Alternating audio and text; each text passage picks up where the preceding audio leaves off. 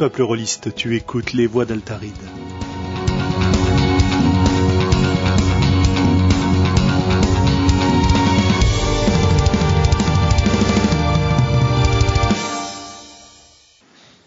Voici notre numéro 54 des voix d'Altaride. Au fait, on joue à quoi ce soir? C'est le titre que j'ai choisi et pour euh, pour euh, discuter de ça ce soir, nous sommes en compagnie d'un panel d'invités extraordinaires, exceptionnels qu'on entend très rarement ici, comme par exemple Morgan. Hello. Et non, il n'est pas là. Il n'est pas encore revenu. Il était parti chercher à boire et n'est pas revenu. Je viens de dire hello.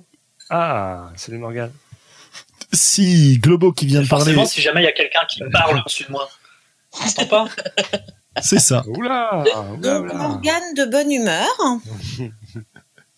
Et donc, euh, bah écoutez, chers auditeurs, vous avez pu entendre euh, Globo, vous avez pu entendre Morgan, vous avez pu entendre le rire de Sandra et les remarques d'Anne.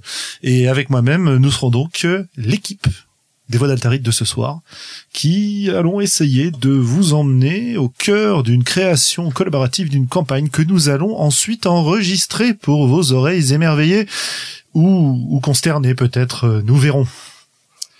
Avant de... Tu nous mets la pression là, Julien. Tu nous mets la pression. Ah bah un petit peu de pression ne, ne fait de mal à personne, euh, voyons. Xavier. Je veux pas dire, mais on a Torquemada dans le chat, donc ça va Il y pas a rigoler. intérêt à filer droit, les amis, il y a intérêt à filer droit. Euh, très bien. L'orthodoxie du jeu de rôle sera respectée. Absolument. À quoi on joue ce soir? Bah, C'est une question qu'on s'est souvent posée euh, quand on était ado et qu'on se retrouvait au club de jeux de rôle, où le vendredi soir, c'est les uns euh, chez les autres, pour essayer de, de se dire, bon, bah, on a envie de changer ce soir, qu'est-ce qu'on va faire? Et bah, très souvent, on avait un jeu qui venait de sortir, et donc on, on se lançait dessus, il y avait tel ou tel qui voulait absolument nous faire découvrir euh, sa nouveauté exceptionnelle, mais de temps en temps, on n'avait pas de nouveaux jeux, on n'avait pas trop d'idées particulières, et on essayait de se lancer en se disant, bah tiens, j'ai une idée d'univers, on va essayer de jouer On l'a déjà fait pendant deux émissions au, au Voix d'Altaride. Voilà, chaque saison, on l'a fait. Et là, cette année, on le fait un peu plus tôt que d'habitude, puisque d'habitude, c'était plutôt du côté du, février-mars.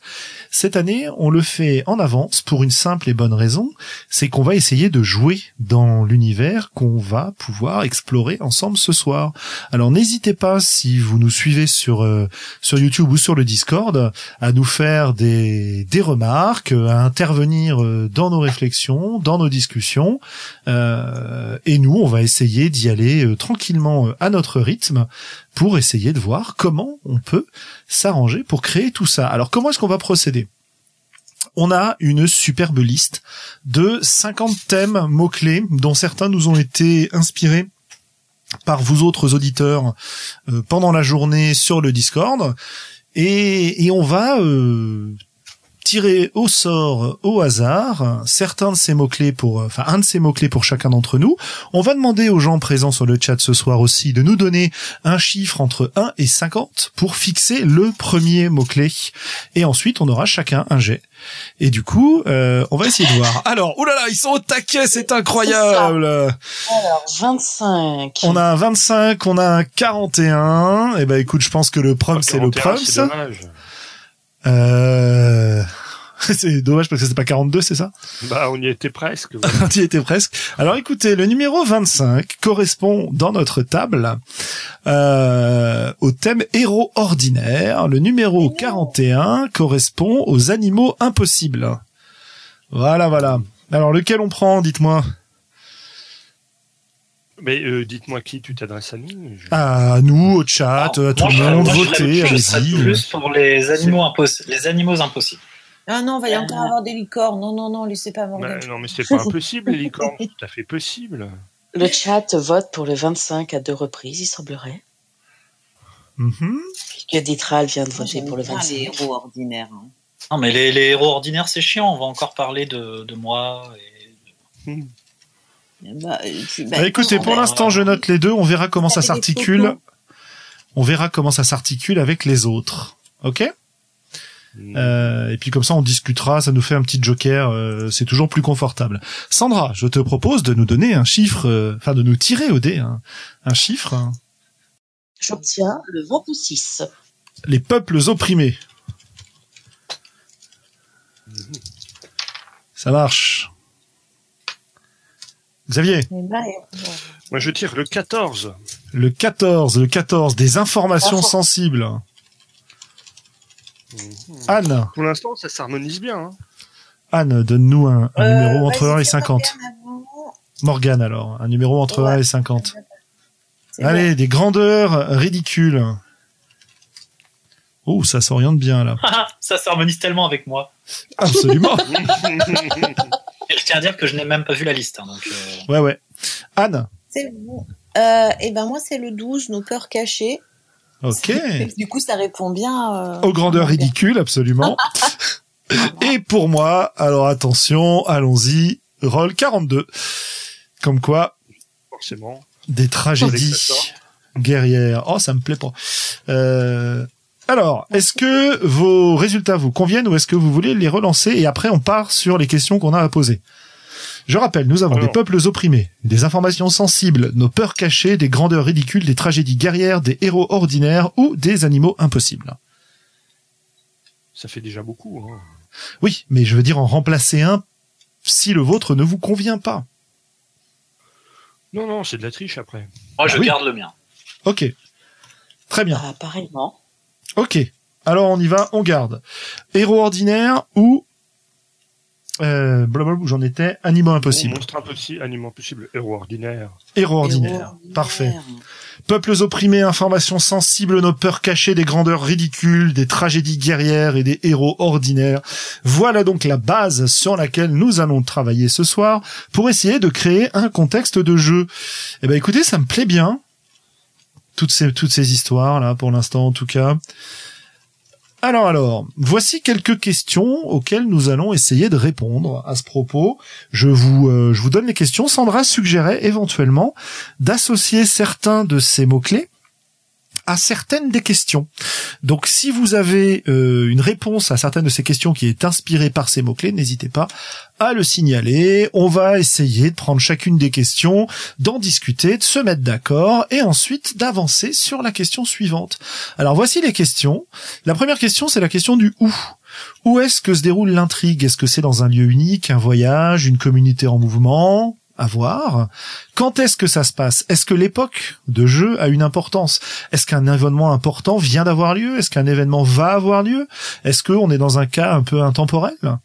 Euh, Ensuite, c'est la question du quoi. Quels sont les enjeux des parties? Est-ce que ce sont des enjeux qui sont très personnels euh, à nos héros sur un mode de drama? Est-ce que ce sont des enjeux qui sont au contraire euh, susceptibles de changer le monde dans lequel ils sont, euh, bah, il faut qu'on qu'on fixe un petit peu ce qu'on veut y faire et ce que ce que nos héros vont y faire. Ensuite, on a la question du pourquoi. Qu'est-ce qui motive l'implication des personnages dans notre intrigue? La question du comment. Quels sont leurs moyens d'action parce qu'évidemment, euh, jouer des personnages qui n'ont aucun moyen d'action, ça limite un petit peu le genre d'histoire qu'on peut faire. Hein. Euh, ça veut pas dire que c'est pas intéressant, mais disons qu'il y a, beaucoup moins, beaucoup moins de, liberté. Ensuite, évidemment, la question du qui. Qui sont nos personnages? Qu'est-ce qu'on va jouer dans cette histoire-là? Une question sur l'opposition qu'ils vont rencontrer. Qu'ils vont rencontrer. Qu'est-ce qui résiste à leur action? On va aussi parler des règles et du système de jeu, euh, brièvement comment on gère l'interaction des personnages avec l'univers de jeu. On va parler aussi de narration. Est-ce que on va se faire un jeu avec une narration qui est partagée? Est-ce qu'elle est au contraire euh, très dont, les responsabilités sont très attribuées aux meneurs de jeu, aux joueurs sur certaines choses, etc. Est-ce qu'on a une narration linéaire ou est-ce qu'on a quelque chose d'assez peu classique? Je vous renvoie aux, aux expériences de Thomas Munier par exemple. Euh, on a aussi la question du genre. Est-ce qu'on joue dans un genre littéraire donné? Est-ce que euh, est-ce que on est dans l'ordinaire? Est-ce qu'on est dans la SF Est-ce qu'on est dans euh, euh, le médiéval Je ne sais quoi, ce que vous voulez, genre de jeu de rôle quoi. Et on a aussi la question de l'ambiance. Est-ce qu'on va jouer dans la déconnade? Est-ce qu'on va jouer dans le sérieux? Est-ce qu'on va jouer dans la sombritude totale avec des voix désespérées, dans l'héroïsme échevelé, dans je ne sais pas une joie partagée, etc., etc. Voilà, voilà. Bien, bien, bien. Voilà les questions auxquelles il serait bon que nous tâchions de répondre ce soir. A priori, la première question, c'est où? Où est-ce que ça se passe? À quoi ça ressemble le monde dans lequel on va jouer? Alors, est-ce qu'il y a une autre question qui vous paraît plus importante avant? En le disant, j'ai l'impression que oui. Mais euh, vas-y. Morgane. Euh, Moi, je, je- je pensais que euh, vu qu'on a écarté les animaux impossibles, euh, il faudrait que le ou ce soit dans le ventre d'un chien géant. Alors, je pense que la question de l'ambiance est vraiment la première question à définir. Nous l'avons vu lors de la première création, nous, avions une partie du groupe partie sur un sujet sérieux et l'autre partie qui était partie plutôt sur des pop-corn. Donc, ça serait bien que l'ambiance soit définie parce que, avant de parler de où se déroule l'intrigue, entre le ventre du chien géant et euh, dans un royaume avec des peuples opprimés, On peut, être des peuples, on peut être des peuples opprimés dans le ventre d'un chien géant, mais euh, oui, d'accord, ok, moi, l'ambiance. Euh, ouais, pardon. Bah, Vas-y, vas-y, je t'en prie. Bah, pour moi, il y a obligatoirement deux mondes là, enfin deux, deux ambiances qui se détachent de tous les mots-clés. Mhm. Euh, héros ordinaires, nos peurs cachées, tragédie guerrière, grandeur ridicule. Pour moi, on bascule à un moment dans un, dans un autre monde. Dans un Il peut y avoir deux ambiances. Dans un autre monde, on peut y Mhm. avoir deux ambiances. Ah oui, tu veux dire qu'on peut très bien avoir un passage d'un monde à l'autre avec une, un changement d'ambiance, etc. Ouais. D'accord, ok, ça c'est intéressant à noter. les, entre les héros ordinaires et les tragédies guerrières, on peut basculer de l'un à l'autre. euh, voilà. Si vous entendez des bruits de clavier, chers auditeurs, c'est normal, euh, j'essaie de prendre des notes en même temps. Euh, ok. Alors, est-ce que vous voulez y aller dans un jeu qui est plutôt dans une ambiance sérieuse ou est-ce que vous voulez y aller dans le délire total? Moi, j'ai toujours un peu du mal avec le, le full gonzo. euh, N'importe quoi. euh, c'est, c'est, c'est- mais voilà. Ok. Un poil, un poil, un poil d'humour ou d'ironie, ça me va bien. Le, le trop n'importe quoi, c'est toujours, je trouve ça toujours un peu compliqué quand même. quoi. Bah, c'est-à-dire que le... Alors, Surtout Oui. que là, avec grandeur ridicule, il peut y avoir toute une partie euh, diplo où on peut se, se lâcher euh, dans du bon roleplay euh, Mhm. euh, qui, qui touche presque au burlesque. Quoi. Le burlesque peut venir des situations plutôt que de l'univers. Voilà. Ouais, moi je pense que c'est plus Morgane. une situation. alors moi, je serais pour partir sur un truc un peu euh, sérieux euh, pour une bonne raison principalement, c'est que si éventuellement, hypothétiquement, on a des invités à un moment ou à un autre, euh, moi, on est sûr que euh, si, on, bah, si on partait sur un truc un petit peu plus euh, délirant, tout le monde ne serait pas forcément dans le même délire, alors que là, on a une base un peu plus euh, neutre. Ok. Sandra? Je serais plutôt partir sur euh, du euh, sérieux, du sombre avec une tendance euh, à l'autodérision. Du sombre de, de Joanne Scipion ou? Ah, Non, non. mais-. Oui, Non, non, mais c'est une tradition de l'émission, il faut toujours citer sombre. Donc euh, je, je prends les devants. Euh, ok, très bien. Donc on est parti sur une ambiance plutôt sérieuse, avec euh, des dialogues, des situations qui peuvent amener du comique, mais mais quelque chose qui se mais c'est pas constitutif quoi. On n'est pas dans un univers absurde, par exemple. Voilà. Voilà. Mm. Donc on est plutôt dans un univers cohérent. A Euh, priori. Alors, a euh, cela dit, priori. le ventre d'un chien géant, ça peut être très cohérent. Hein, euh. Absolument, surtout si, si personne ne le sait. Et juste toi, Morgane, tu, tu te l'imagines. Ça peut marcher. quel, Eh, genre, quel genre vous voulez euh, essayer de... Est-ce que vous avez déjà une idée du genre ou est-ce qu'on attend un peu d'en avoir parlé pour voir si ça se dégage? L'idée est la suivante. Est-ce qu'on est plutôt dans un, euh, un univers... euh, comment dire? Est-ce qu'on est plutôt dans la fantasy Est-ce qu'on est plutôt dans le contemporain, dans la science-fiction, dans un univers un peu historique, voire dans une uchronie? Qu'est-ce qui, qu'est-ce qui vous botte? Qu'est-ce qui vous motive? Alors, est-ce qu'on tenterait, puisqu'on en a beaucoup parlé euh, dernièrement dans des podcasts, euh, du cyberpunk? Ah, puis ça irait bien avec Ça me plairait du bien. héros ordinaire. euh. Bah, pe- peuple opprimé, information sensible, tragédie guerrière, héros ordinaire, oui, grandeur ridicule, ça va également. Tout, ça, tout ça, serait, Ouais. ce serait cohérent. tout Alors- ça, tout ça, ça, Ouais. ça appelle le cyberpunk, effectivement. Alors, est-ce qu'on est dans du cyberpunk ou est-ce qu'on est dans un des sous-genres du cyberpunk? Genre un western cyberpunk? Ouais, ou du biopunk, Alors- ou du radium punk, ou je sais pas quoi, enfin tous ceux qu'on avait évoqués précédemment. Ouais. ouais. Moi, je suis un peu un classique. Hein. Je, je De l'inclusive punk. Moi, Alors, je comprends euh, pas du tout ça, mais ouais. Le western punk, je le vois absolument pas. Ouais, ouais, ouais bah, c'est-à-dire que là, je trouve que vous vous laissez peut-être influencer par vos envies plutôt que par les mots-clés. Et Parce que les mots-clés, en fait, s'adaptent à n'importe quoi. Ça pourrait être un, un, un jeu hyper onirique euh, avec nos peurs cachées, nos grandeurs ridicules, euh, une espèce d'univers déviant. euh, voilà, c'est. Mais je vois pas du tout une, une ambiance. euh, je- Enfin, je vois pas ce qui mène à du western cyberpunk.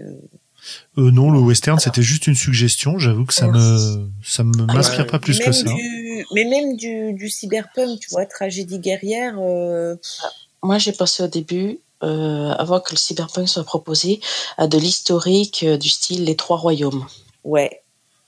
Euh, alors, euh, développe, développe sur les trois royaumes. Euh, les Trois Royaumes, c'est cette période de, euh, de la Chine, en fait. On sait dans aux alentours de 200 après Jésus-Christ.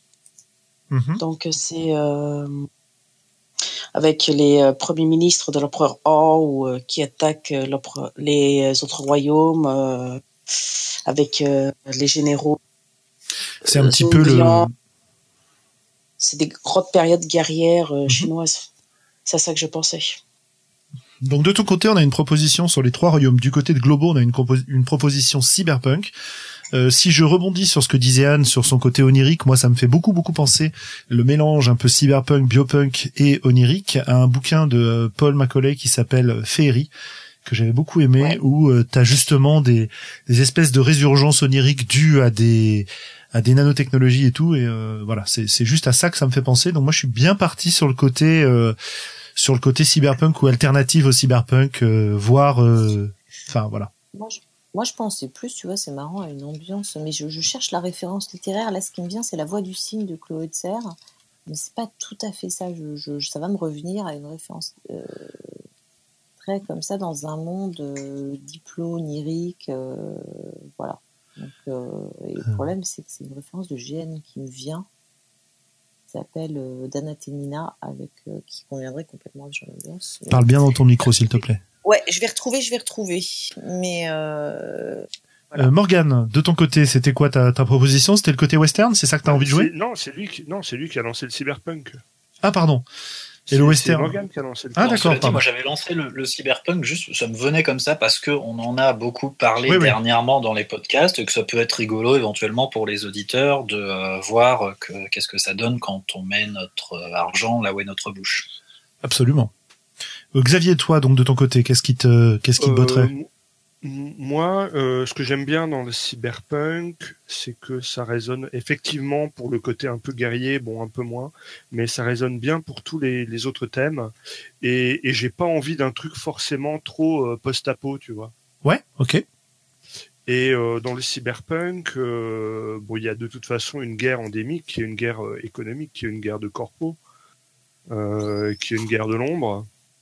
Et donc, en y réfléchissant, moi, je trouve que ça, ça cristallise vraiment tout, mais du coup, pas spécialement du diesel punk ou des trucs un peu sales, un peu post-apo, tu vois, vraiment euh, du cyberpunk euh, avec peut-être des, des, des zones un peu défraîchies, mais euh, mais bien bien technologique quand même, tu vois. Avec Presque- une société avec une société ruche, etc. Quoi. D'accord, donc quand même certains classiques du cyberpunk, pas juste une anticipation dans un futur proche assez sombre, quoi. Voilà, ouais, ouais, ouais.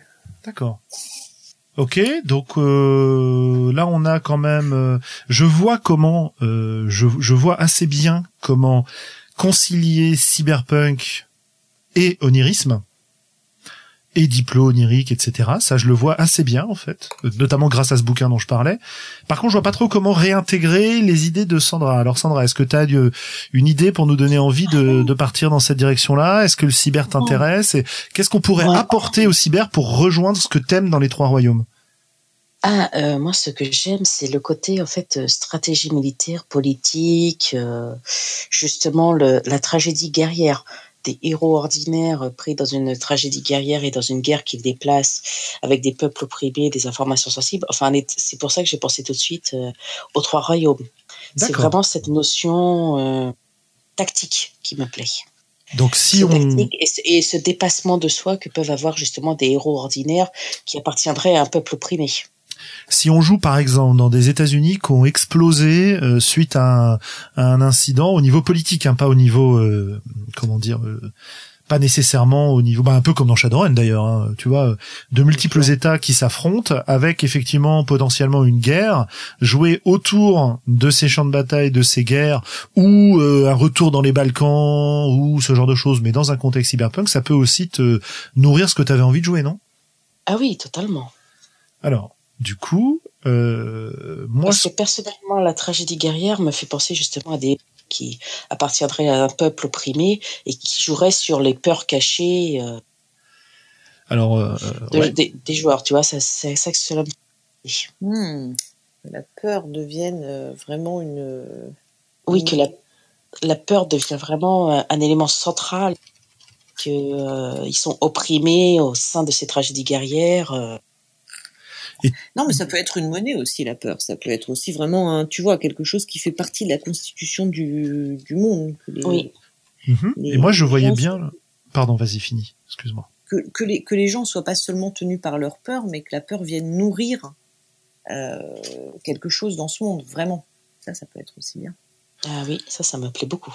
Oui, c'est assez cool parce que ça me renvoie, euh, ça me renvoie en fait à, à l'intégration de l'onirisme que je voyais très très bien à travers les peurs cachées. Et effectivement, euh, imaginer, bah ça, ça, bah pareil. Moi, je, là, ça me renvoie un petit peu aussi à Shadowrun avec l'idée des euh, d'esprits qui se nourrissent de la peur, euh, etc. Mais on n'est pas du tout forcé de partir dans cette direction-là. Mais c'est juste pour signaler que ça s'intègre relativement bien à un côté euh, cyberpunk. La question est finalement, est-ce que on a du surnaturel dans cette histoire-là au sens magie? Parce que bon, évidemment, la technologie cyber c'est un peu surnaturel, quoi. Mais est-ce qu'on a de la magie? Est-ce qu'on a des esprits? Est-ce qu'on a une peur tangible? Ou est-ce que ça reste une émotion, mais qu'on aurait appris à utiliser, à monnayer, à transformer, à transmettre, peut-être? Moi, je pense que ça peut être intéressant si on veut conserver le côté euh, justement euh, monde onirique, euh, ce genre de choses, quoi. Tu vois. Après, ça peut être du rêve lucide aussi, si vous êtes parti, enfin, si on est Ouais. parti sur du cyberpunk, ça peut être de la manipulation de rêve, ça peut être, euh, de, et donc, et donc de peur. Euh, la peur et le rêve peuvent, peuvent se lier, en fait, euh, et dans ce cas-là, ça sera plus de, de- et dans ce cas-là, on est dans les peuples opprimés, on est carrément dans la manipulation Oui. euh, de masse par, euh, par, euh, par l'esprit. Et là, vous touchez mon prochain bouquin, on va arrêter tout de suite. Parfait. Euh, c'est parfait. euh, En fait, là, j'ai une image de perso qui me vient en tête. C'est le hacker de rêve qui va pouvoir euh, entrer dans les rêves des peuples et dans les pour les transformer. Ouais, c'est assez cool ça. Ah ouais, complètement. Et ça, tu peux partir sur un truc de rêve lucide, tu vois. Je sais pas si Ouais. vous voyez ce qu'est le rêve lucide. Oui. Euh, ça peut être vachement intéressant. Tu rentres et tu manipules la psyché des gens les, et tu Ouais. joues sur leur peur euh, avec ceci vi- via du cyberpunk et des, et des technologies. Donc ce n'est pas en tant que tel de la magie, c'est de l'usage de la technologie dans un monde onirique. Ce qui est assez Mais- cool, c'est que et je te laisse parler juste après, Globo. Ce qui est assez cool, c'est que moi je vois se déployer ici euh, un des poncifs du cyberpunk qui est la matrice.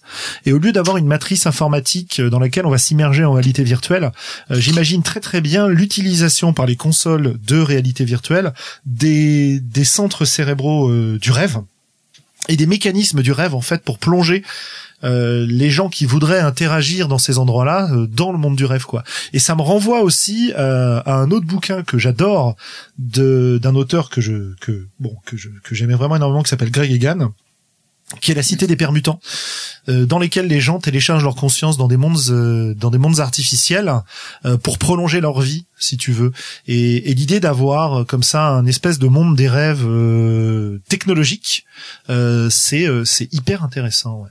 Ça me plaît bien en tout cas Et ça, et ça permet en plus de placer des outsiders, c'est-à-dire de gens qui peuvent voyager dans les rêves sans technologie. ok ah oui oui d'accord ok et là, ça c'est et là, rigolo t'as ça le côté euh, pas magique, mais spirituel, tu vois, qui touche plus le. Voilà, tu peux balancer euh, une partie spiritualité là-dedans. euh, Sans ouais toucher vraiment à la magie, tu vois, être euh, au- proche de l'ésotérisme, juste à la frontière. Et, euh, et du coup, créer des outsiders qui, euh, voilà, ça peut même faire des, enfin, ça peut faire une catégorie de persos assez intéressant. Euh, qui, ouais eux, ont alors je- la capacité de voyager dans les rêves. Ouais, ouais, ouais, c'est intéressant. Ouais. Il y a, il y a des choses à faire. hein. C'est pas, c'est pas. euh, Faut dire, je, je l'ai déjà vu encore une fois dans, dans un certain nombre d'endroits, mais c'est vachement intéressant de le réintroduire là-dedans. Euh, alors, euh, Globo, t'avais un truc à dire, puis après Morgan a un petit développement à faire. Euh, ça me faisait penser à un jeu dont j'avais discuté avec toi, je sais plus si c'est un jeu que tu développais ou si c'est un jeu que tu avais demandé de tester, etc. Avec ces, euh, cette, cette police des pensées. Euh... Ça, c'est le jeu que j'ai fait pour le Game Chef, dans lequel tu joues des ça. espèces de CRS en pâte euh, qui vont manipuler les émotions des foules euh, pour euh, pour les faire entrer dans Donc le rang. donc- voilà, donc c'est pour ça que ça me, ça me, ça me réveillait ce genre de choses. D'accord. Mm, mm, mm. Ouais, c'est C'était, ton dernier Game Chef. Ok. Mais Ouais, mais enfin, on a le droit d'utiliser des trucs qui ont déjà été faits ou qu'on nous-mêmes on a, des- on a, on a déjà fait. Oui, oui, non, mais parce que ça, ça me faisait vraiment penser à ça et je Ouais. me souvenais plus du contexte. Je me doutais bien que c'était ton dernier Game Chef, Julien, mais j'en étais pas sûr. Alors. Mais, ouais. on peut parler en fait de la noosphère. On va on va juste laisser passer laisser parler euh, Morgan qui avait un truc à dire et puis après on en on en recose. Bah, c'est pas une fille, Morgane, on n'est pas obligé de le laisser parler quand même. Non mais il a été poli, il a demandé l'autorisation. Ah, pardon. Euh, Je suis une minorité sexuelle, donc je, euh, je me prévaux de. euh, euh, oui, non, ça, ça me faisait penser tout à l'heure quand tu, quand tu parlais de, de hacker. Dans, bon, ça rejoint un petit peu la discussion qu'on est en train d'avoir. Euh, ça m'a fait penser à une, une interview que, je, bien sûr, je n'ai pas réussi à retrouver entre temps, mais d'Alfred Hitchcock, euh, qui, euh, qui cinéma comme étant, euh, comme lui, il se voyait comme un musicien qui était aux commandes d'un- instrument et sur lequel, quand tu presses une touche, tu crées une émotion chez euh, celui qui, euh, qui écoute. Et il disait que faire un film, c'était un petit peu ce, ce processus-là. Tu appuies sur, un, sur, une, sur une corde ou sur une touche et ça provoque une émotion chez le spectateur. Et le plan suivant, tu en provoques une autre, etc. etc. Et euh, je me disais que peut-être plutôt qu'un système, on va dire, de, magie, ça pouvait être quelque chose d'un petit peu plus abstrait, du type euh, un, talent particulier comme, euh, comme la musique ou comme ancré dans l'art de manière générale qui, qui provoque, qui permet d'accéder aux, rêves, aux peurs, etc. C'est intéressant, ça me fait, je, vais accumuler les références littéraires, etc. Mais ça me fait penser au cycle de la Bohème et livrée de d'Ayerdal, dans lequel on, on suit des, bah, pareil, de- des, des gens qui ont des pouvoirs psychiques, et notamment euh, la capacité de projeter les gens en abusant leur sens et de créer ce qu'ils appellent une sorte de d'art total, euh, où ils vont manipuler euh, tout leur sens, mais aussi un certain nombre de, de, de perceptions qui sont pas directement liées au sens. Et un des enjeux de ce cycle de bouquins, c'est que euh, ces artistes sont euh, au départ hyper cadrés par un institut très politiquement correct, euh, qui est au service du pouvoir en gros, et euh, le un des héros principaux justement s'échappe de, de cette emprise et va bouleverser l'univers dans lequel il est à travers de, de projections euh, subversives, si tu veux. Voilà. Et donc ça me fait bien penser à ça là. Et c'était aussi une, une des inspirations de, de section E que j'ai fait pour le Game Chef. Ok. Donc je pense qu'on commence à avoir une idée de cyberpunk onirique dans une ambiance de guerre. De Euh, guerre de corpo, vraisemblablement. hein, puisque... Euh, Mhm. Moi, je pensais vraiment à un truc, euh, le rêve onirique, tout ça, la manipulation, c'est la Ça coupe, Sandra. Ouais. La noosphère, je disais. La noosphère, oui. La sphère des Oui. idées. Exactement. L'espèce de, de gestion d'une conscience collective humaine où nos personnages, nos, nos, euh, Dream Hacker, enfin, c'est juste qu'ils en auraient pas force, qu'ils auraient peut-être nos héros ordinaires, simplement conscience que cela existe et la possibilité d'y pénétrer, soit via euh, de la technologie, soit justement en tant qu'outsider spirituel, euh, simplement un accès à cette noosphère euh, globale. Ah bah écoute, Ouais, mais peut-être. si c'est des- mais- ouais, mais alors ça doit être pendant le jeu si c'est des euh, héros ordinaires.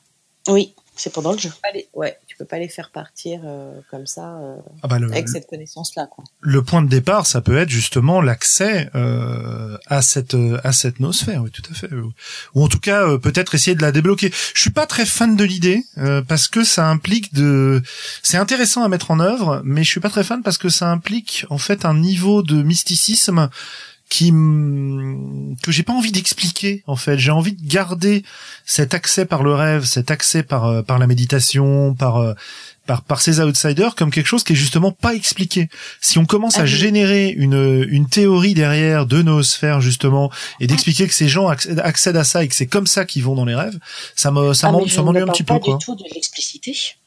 Bah, euh, Juste, euh, enfin, Ouais. moi, ce à quoi ça me faisait penser dans les rêves, c'était vraiment la notion de faire la- cette espèce de conscience collective. Après, que les personnages ne sachent pas ce que c'est ou qu'ils voient juste un accès, c'est une fenêtre qui voit de la matrice, entre guillemets. Ils n'ont pas forcément conscience Oui. que c'est une matrice ou autre. oui, mais ça nous on le sait. Oui, bah, L'au- l'au- L'autre chose euh, que je je vois, c'est que moi, ce que j'aime dans les univers cyberpunk, c'est les, réalités qui se superposent, et euh, et je trouverais un petit peu euh, réducteur que du coup tout, tout se focalise sur cette sphère de l'esprit et ce monde parallèle, alors que on pourrait avoir euh, des personnages justement un petit peu plus spécialisés dans différents domaines et, euh, et que tout le monde ne soit pas forcément aspiré dans, dans cette sphère spirituelle. Écoute, on, on garde l'idée euh, de côté et puis on voit comment on peut la mettre en œuvre ensuite. Est-ce que c'est une théorie de certaines personnes de ce monde-là? Est-ce que c'est euh, un peu comme ça que ça fonctionne? Est-ce que c'est comme ça qu'ils appellent cette espèce de matrice des rêves? Parce que ça peut être euh, à l'intérieur de l'histoire de cette manière-là, tout simplement. hein. Ça fait un nom un Ouais. peu scientifique, un peu sympa de dire que bon bah je vais aller voir dans la noosphère ce qui s'y passe quoi. Euh... Ouais ouais ça c'est cool ouais. Vu comme ça ça me plaît bien en fait finalement. Je change d'avis je facilement. pensais, en fait. Ah bah parfait alors. C'est vrai, c'est vraiment pas au truc, c'est nommé comme ça. C'est le concept qu'on est en train de dire. Ça m'a fait penser à ceci, Mhm. mais c'est pas forcément ce nom-là qui est mis. Ça peut être ou alors ce nom qui est mis. Ok. Ouais, si, euh, si Thomas Munier était parmi nous, il appellerait ça les Grégor. Ah, Absolument, oui. Absolument. Non, mais vous inquiétez pas, hein, si ça lui plaît ce qu'on fait, il va encore nous le piquer et le jouer avec euh, avec euh, Milvaux, et puis c'est pas un problème. Hein. Dans notre, dans notre Grégor, tour. c'est pas exactement la même chose. C'est comme ça qu'il l'appelle les Grégor. Hein, c'est une espèce de conscience collective partagée, euh, etc. Dans son univers, j'entends. Ou, ou plutôt, ou plutôt d'inconscience collective partagée. Oui, voilà. Enfin bref. Euh, faudrait lui redemander. Parce que je pense pas que je pense que tu parles de l'égrégore ésotérique, Sandra, et pas de l'égrégore de Thomas Munier quand tu protestes. Oui, oui, oui, Voilà. oui, oui, oui. Je sais. C'est pour ça que je ne proteste pas très fort. C'est que Voilà, on est bien d'accord. exactement la même euh, interprétation que Grégor ésotérique. Voilà. Les Rose-Croix te remercient. Euh, bien. Alors, du coup, du coup, du coup, chers amis, où est-ce que ça se déroule? Pitié, pas les US. Ça marche. Ça me va très bien. Pas les États-Unis. Ok. Ah non, parce que jouer du cyberpunk aux États-Unis, euh, il y a des jeux qui s'appellent Shadowrun, hein, euh, voilà. C'est- Est-ce que, est-ce que on a des Ça gens se passe en Bretagne. Oh En non, Bretagne. ça va pas de régionalisme. hein. Ça se passe en Australie parce que euh, ça fait référence à la culture du rêve euh, des, des aborigènes.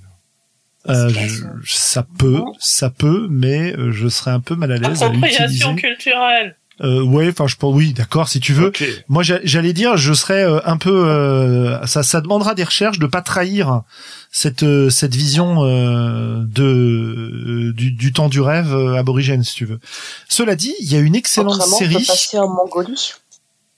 Bah, c'est un peu la même chose, hein. mais euh, en fait, l'idée, voilà, euh, elle est, elle est peut-être, c'est peut-être plus simple de voir les choses comme ça. Est-ce que on, est-ce que on se place dans un euh, dans un pays, dans une zone régionale existante qui a un lien effectivement avec des peuples premiers qui sont euh, ou ou pas premiers mais qui ont euh, qui sont un peu outsiders opprimés et qui ont accès éventuellement à une certaine forme de mysticisme ou en tout cas la façon dont nous on le voit en Occident. Et donc on est prêt à faire des recherches en conséquence pour pas raconter n'importe quoi sans être spécialiste et en s'autorisant à dire des conneries parce qu'on est quand même dans un jeu ou est-ce que on essaye de se faire dans un euh, la solution américaine facile de partir dans un truc un peu euh, artificiel et imaginaire? En fait euh, ça me refait penser à un autre bouquin d'Egan qui s'appelle euh, euh, l'énigme de l'univers dont une partie de l'action se passe sur une île artificielle euh, créée génétiquement par des scientifiques anarchistes qui ont volé des brevets partout à travers la planète. Et du coup, euh, partir sur cette idée-là d'un d'un environnement créé euh, soit par des soit par des rebelles, soit par des corpos, etc. et qui se ils se battraient pour ça, ça peut permettre aussi d'avoir un contexte euh, relativement intéressant. Qu'est-ce que vous préférez? Moi, j'aime bien les deux. Donc euh, voilà. Les deux quoi? Les deux. Bah, l'idée de se faire ça dans un dans un lieu type. Australie, type Ah oui, Afrique, type euh, Mongolie, etc. Plutôt, euh, j'aurais peut-être même plus une euh, un intérêt pour euh, la Mongolie avec la Chine, euh, avec le- la Chine et et la Russie autour, pour l'Afrique et tout ce qu'elle a subi, etc. Que euh, que pour l'Australie, mais pourquoi pas l'Australie aussi Ou alors dans un contexte un peu plus artificiel. Voilà. Qu'est-ce que vous préférez? Ouais. Moi, moi, je suis assez fan de- de- de- d'un plan euh, station orbitale ou vaisseau monde, tu vois, un truc. euh, Oui, j'aime bien l'idée de l'artificiel parce que déjà c'est moins de recherche. et puis, et puis on peut en faire un petit peu ce qu'on on peut en faire un petit peu ce qu'on veut. Ouais, moi non. Raconte. Qu'est-ce oui, qui te motive, toi? dé- Développe. Euh, moi, je trouve ça plus sympa justement si on mêle un petit peu d'histoire. Enfin, je, je pas sans être dans une ambiance trop euh, post-apo, euh, parce que comme le disait Xavier, euh, c'est un, c'est, c'est, c'est un peu casse-gueule et puis voilà, c'est un peu sombre. Euh, mais j'aime bien, euh, j'aime bien l'idée de l'Australie, j'aime bien l'idée de l'Europe de l'Est. hein. Mhm. Euh, voilà, plus rester sur euh, du post-historique en tout cas et, euh, et c'est plus. Enfin, moi je trouve ça plus immersif en fait quand on peut le, le rattacher à des événements, quand on peut le rattacher euh, à des légendes qui sont notre présent aussi. Moi j'aime bien ça. Je Plutôt que de, de, de faire un truc vraiment SF cyberpunk euh, euh, sur une station euh, orbitale. En plus, je trouve ça plus commun en fait de voilà de de partir euh, de partir dans l'espace pour euh, pour ce genre de truc. Bah après c'est après moi c'est vraiment ma sensibilité euh, là-dessus. Moi j'aime bien me me rattacher à des choses. Enfin j'aime bien jouer avec le avec le temps dans ces cas-là. Parfait. Est-ce que... Vas-y, pardon, Sandra. J'avais pas le même avis qu'Anne, et je trouve que ce qui a été proposé dans le chat, euh, soit le Congo belge, pour le Québec, il y a, ça me motive moins, mais la Pologne, Néo-Varsas, ça me motive bien. Ouais. Ça, c'est, euh, je vois bien un truc cyberpunk. euh, Ou- Ouais, ou ouais, voilà, exactement. Ou, ou carrément une Europe où, la Russie aurait à un moment euh, à, à mettre en place ce que Poutine euh, Hmm. commençait à mettre en place, ce genre de choses. Donc, euh, impliquant effectivement l'Europe de l'Est. Alors, du coup, il y a une, il y a une solution intermédiaire qui est qu'on on pourrait imaginer euh, une nouvelle entité politique qui apparaît en Europe de l'Est, que ce soit euh, un nouveau régime totalitaire, que ce soit euh, comme dans, euh, alors attends, c'était Serge Lehmann qui avait écrit un, un roman, une série de romans qui s'appelait Faust, dans lequel tu avais euh, bon, euh, attention, spoiler, euh, un, bon, c'est sorti il y a longtemps, euh, un, un objectif en fait des méga corpos de cet univers qui est un peu cyberpunk où le monde est vraiment divisé entre le- les zones riches et qui ont dressé une barrière entre elles et les zones pauvres, hein, un peu comme les États-Unis et le Mexique, n'est-ce pas? Mais en pire. Euh, dans ce dans ce roman-là, les corpos voulaient déclarer, euh, grâce à un statut légal euh, obscur, un, un territoire comme euh, libéré totalement des États. Et en fait, ils en profitaient pour devenir des États corporatistes complets. Donc ça, c'est un, un trope assez commun au cyber aussi. Et du coup, euh, créer une nouvelle entité politique dans un pays existant qui a son passé, qui a son histoire, et, et dans lequel s'affronte une espèce de, de, de modernité dévorante euh, euh, contre des traditions historiques euh, anciennes, ça pourrait être assez intéressant aussi. Est-ce que Et ça- après on me dit merde quand je dis la Bretagne quoi. Écoute, pourquoi pas la Bretagne? Moi, je suis pas contre, hein, mais la Bretagne, je crois qu'il y avait un veto en fait. Donc, euh, Ouais, on t'a pas dit merde, on t'a dit bon, le régionalisme. euh, Non, mais la Lozère Ouais. alors, euh, au moins la Lozère, personne nous en tiendra rigueur, il y a personne en Lozère. Oui, ça va être intéressant comme jeu, du coup. Quand on aura dessoudé les moutons. Alors, dites-moi, qu'en pensez-vous? On est parti en Europe de l'Est. Je pense que c'est ce qui avait l'air de, de motiver Xavier. Est-ce que ça te va? Oui, moi ça me va. Bon, c'est ce que je me disais. Euh, Gaël, euh, Gaël, tu vois, je t'appelle Gaël maintenant. C'est, c'est incroyable, Morgane. C'est la Bretagne. Euh, Morgane, est-ce que ça te va? Euh, L'Europe de l'Est, moi ça m'évoque les pornos gays, mais après euh, c'est. Eh bien, Bah, et alors, c'est- Ah bah, bah, de- voilà. Voilà, c'est motivant quand même. On a un terme information sensible et grandeur ridicule. Et, donc et, euh, voilà. Et, et Morgane, si l'action débute dans Grandeur, un- grandeur, une euh. crêperie, si l'action débute dans une crêperie bretonne en Europe de l'Est. On avait dit, on avait dit sérieux. par de. Non, mais oui, mais il faut adapter. Là, c'est pas que c'est pas sérieux. Ça peut être très bien des, des, des émigrés sur plusieurs générations qui font des, des crêpes qu'on n'a pas le droit de servir avec une arrière-salle, avec. euh, Voilà, avec ok. de- Donc, pas- Non. On avait dit est sérieux. un peu créatif, hein, évidemment. Non, mais l'Europe de l'Est, ça me va très bien. est-ce que vous voulez euh, partir dans un État héritier des États actuels, dans une euh, anticipation politique euh, de ce type, ou est-ce que cette idée d'avoir euh, quelque chose de nouveau qui se crée à cet endroit-là et qui pourrait être au cœur de notre histoire et notamment au cœur de cette guerre qui apparaît, vous paraît intéressant? Ou Moi, pas je- du je tout. préfère- je préférerais euh, qu'on évite euh, quelque chose de trop associé à, à, à- à des clichés politiques propres au XXe au siècle. Quoi. Euh, C'est-à-dire Mm. que t'as pas envie de jouer la sécession de l'Ukraine euh, d'avec euh, le, le nouvel empire russe, quoi. Voilà. Ok.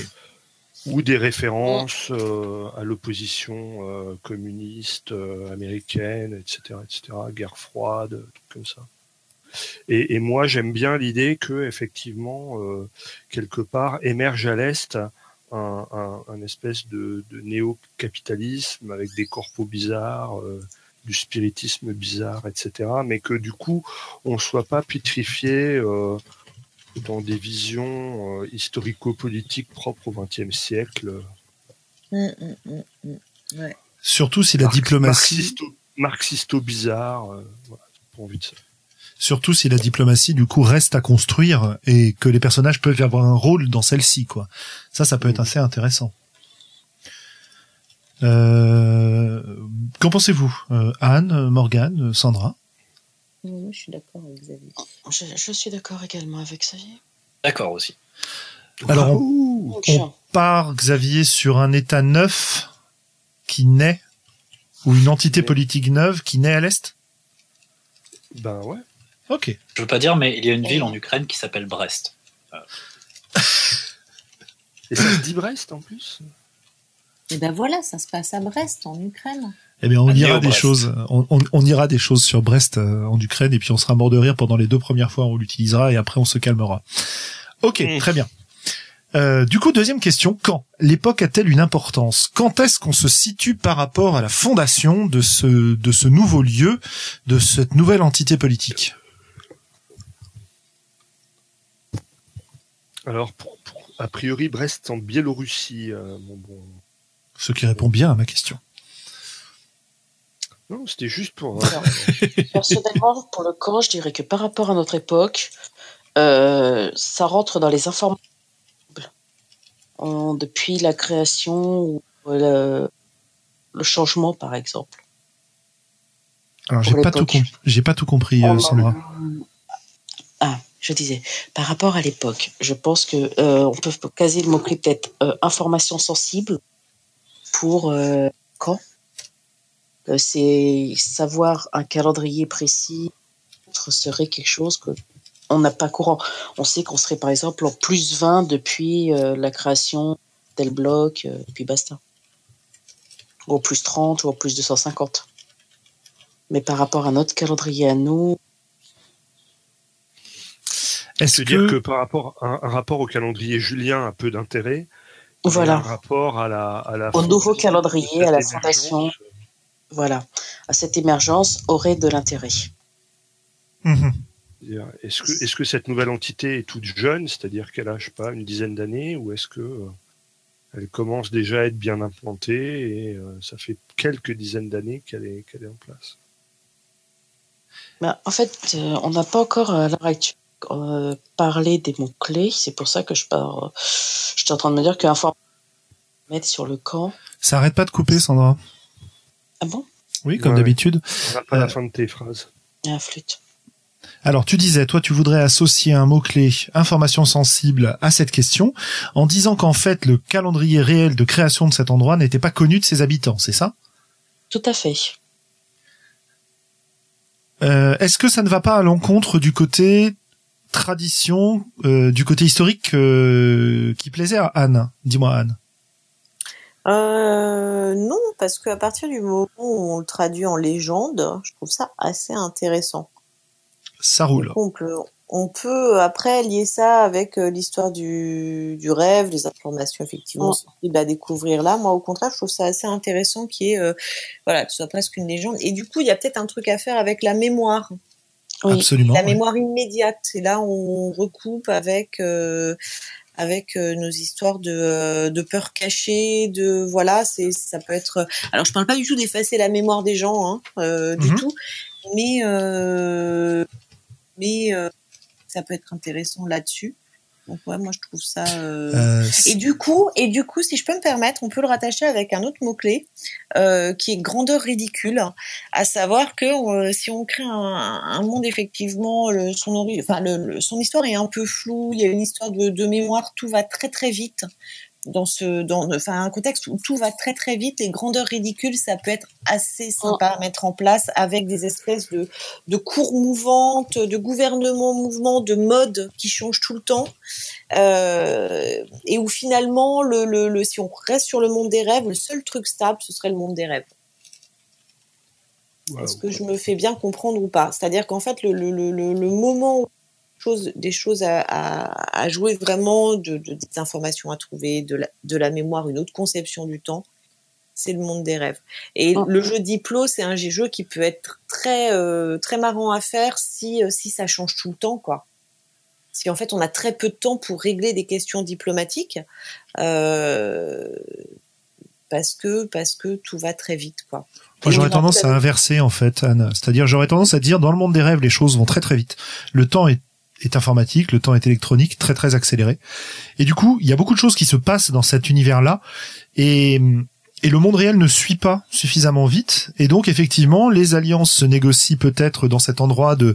Ça peut être lié au, au trading à très très haute fréquence aussi. Et euh, Ouais, mais Ouais.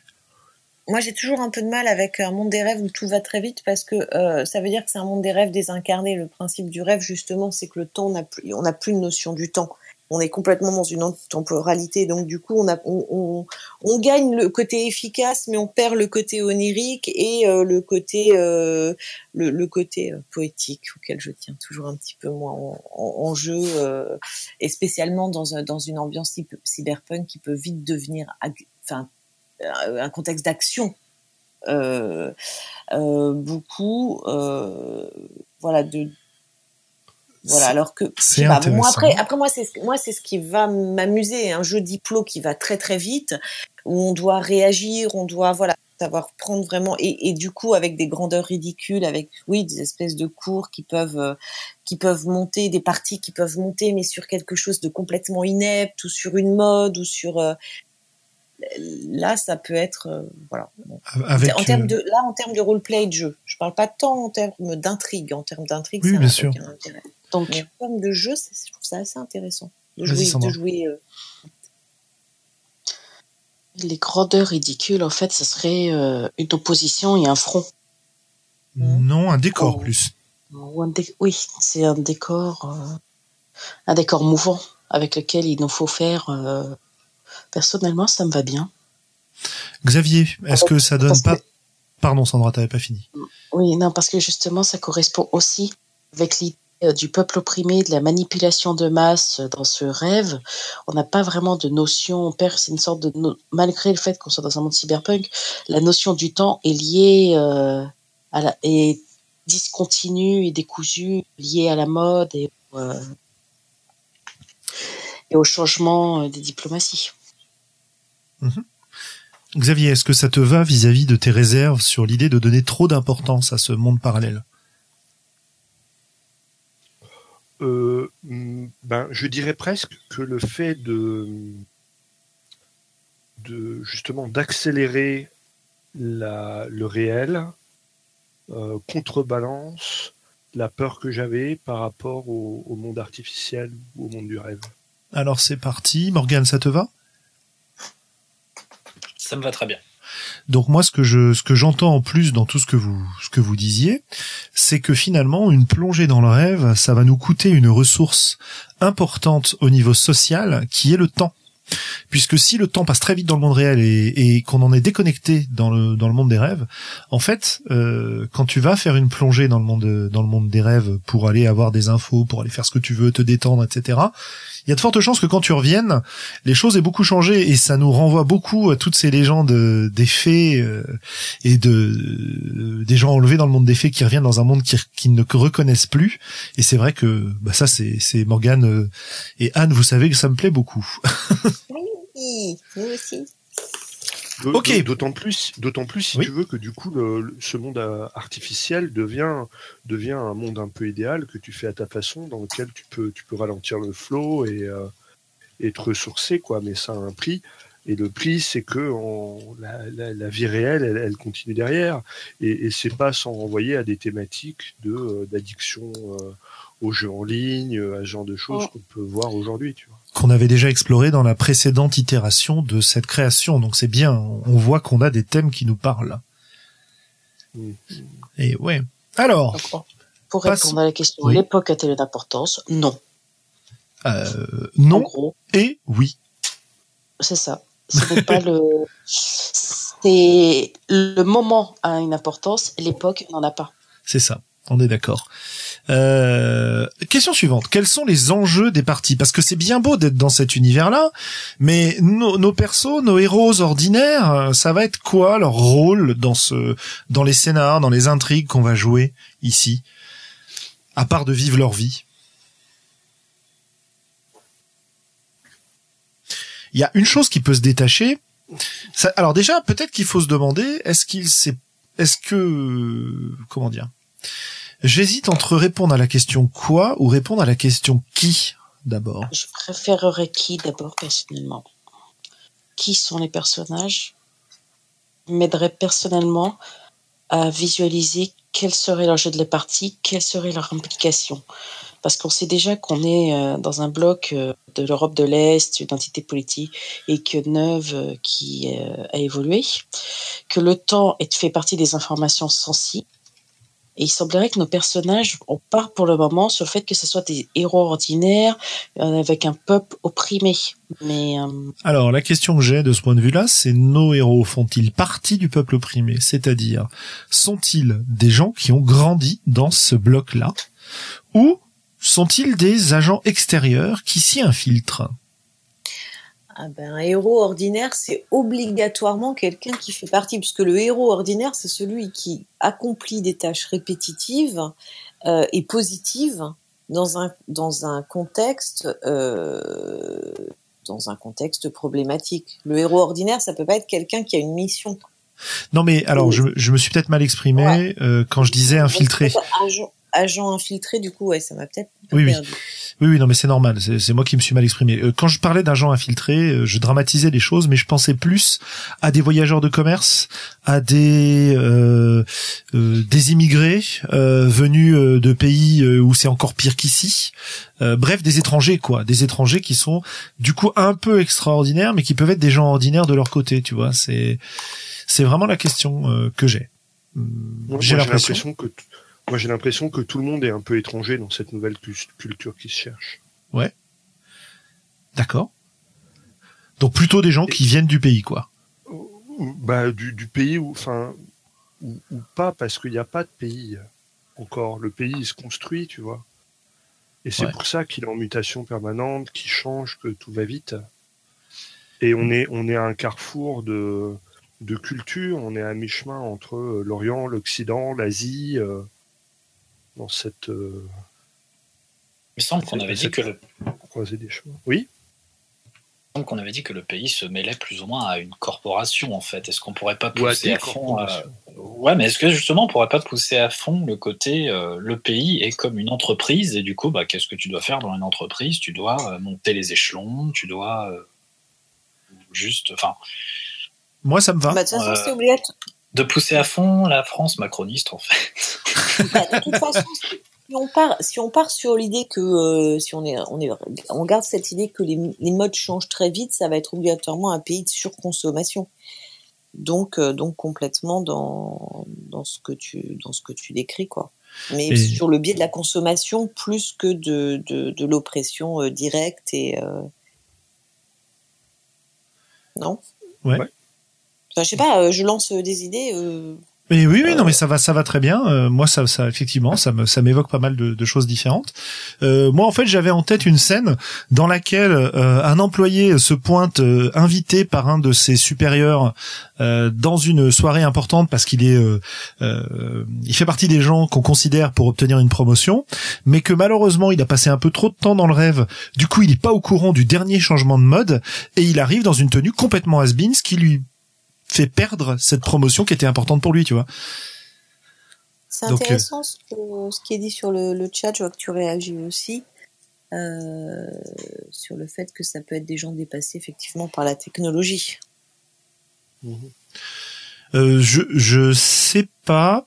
Enfin peut-être oui, ça peut être intéressant euh, d'imaginer des castes, euh, effectivement, des gens qui sont très au fait de la technologie, d'autres qui ne le sont pas. Et on avait parlé d'outsiders qui pouvaient justement ne pas utiliser la technologie pour accéder à ce rêve. Donc là, ça, part sur quelque chose d'intéressant aussi. La question dans nos, si on prend les héros ordinaires comme des euh, des citoyens employés de cette grande entreprise qu'est ce nouveau bloc à l'est. Euh, qu'est-ce qui va les pousser à quitter ce rôle de, de citoyen modèle Justement, c'est- peut-être la découverte qu'il existe autre chose. Peut-être le fait de découvrir qu'il existe cet onirisme, ce rêve, alors qu'ils n'en ont pas conscience. Moi, je, ouais, ouais, ouais. Moi, je dis. Après, ça, c'est vraiment du de l'entrée dans, dans l'aventure. Euh, suivons euh, Saint Gaiman euh, et ses portes.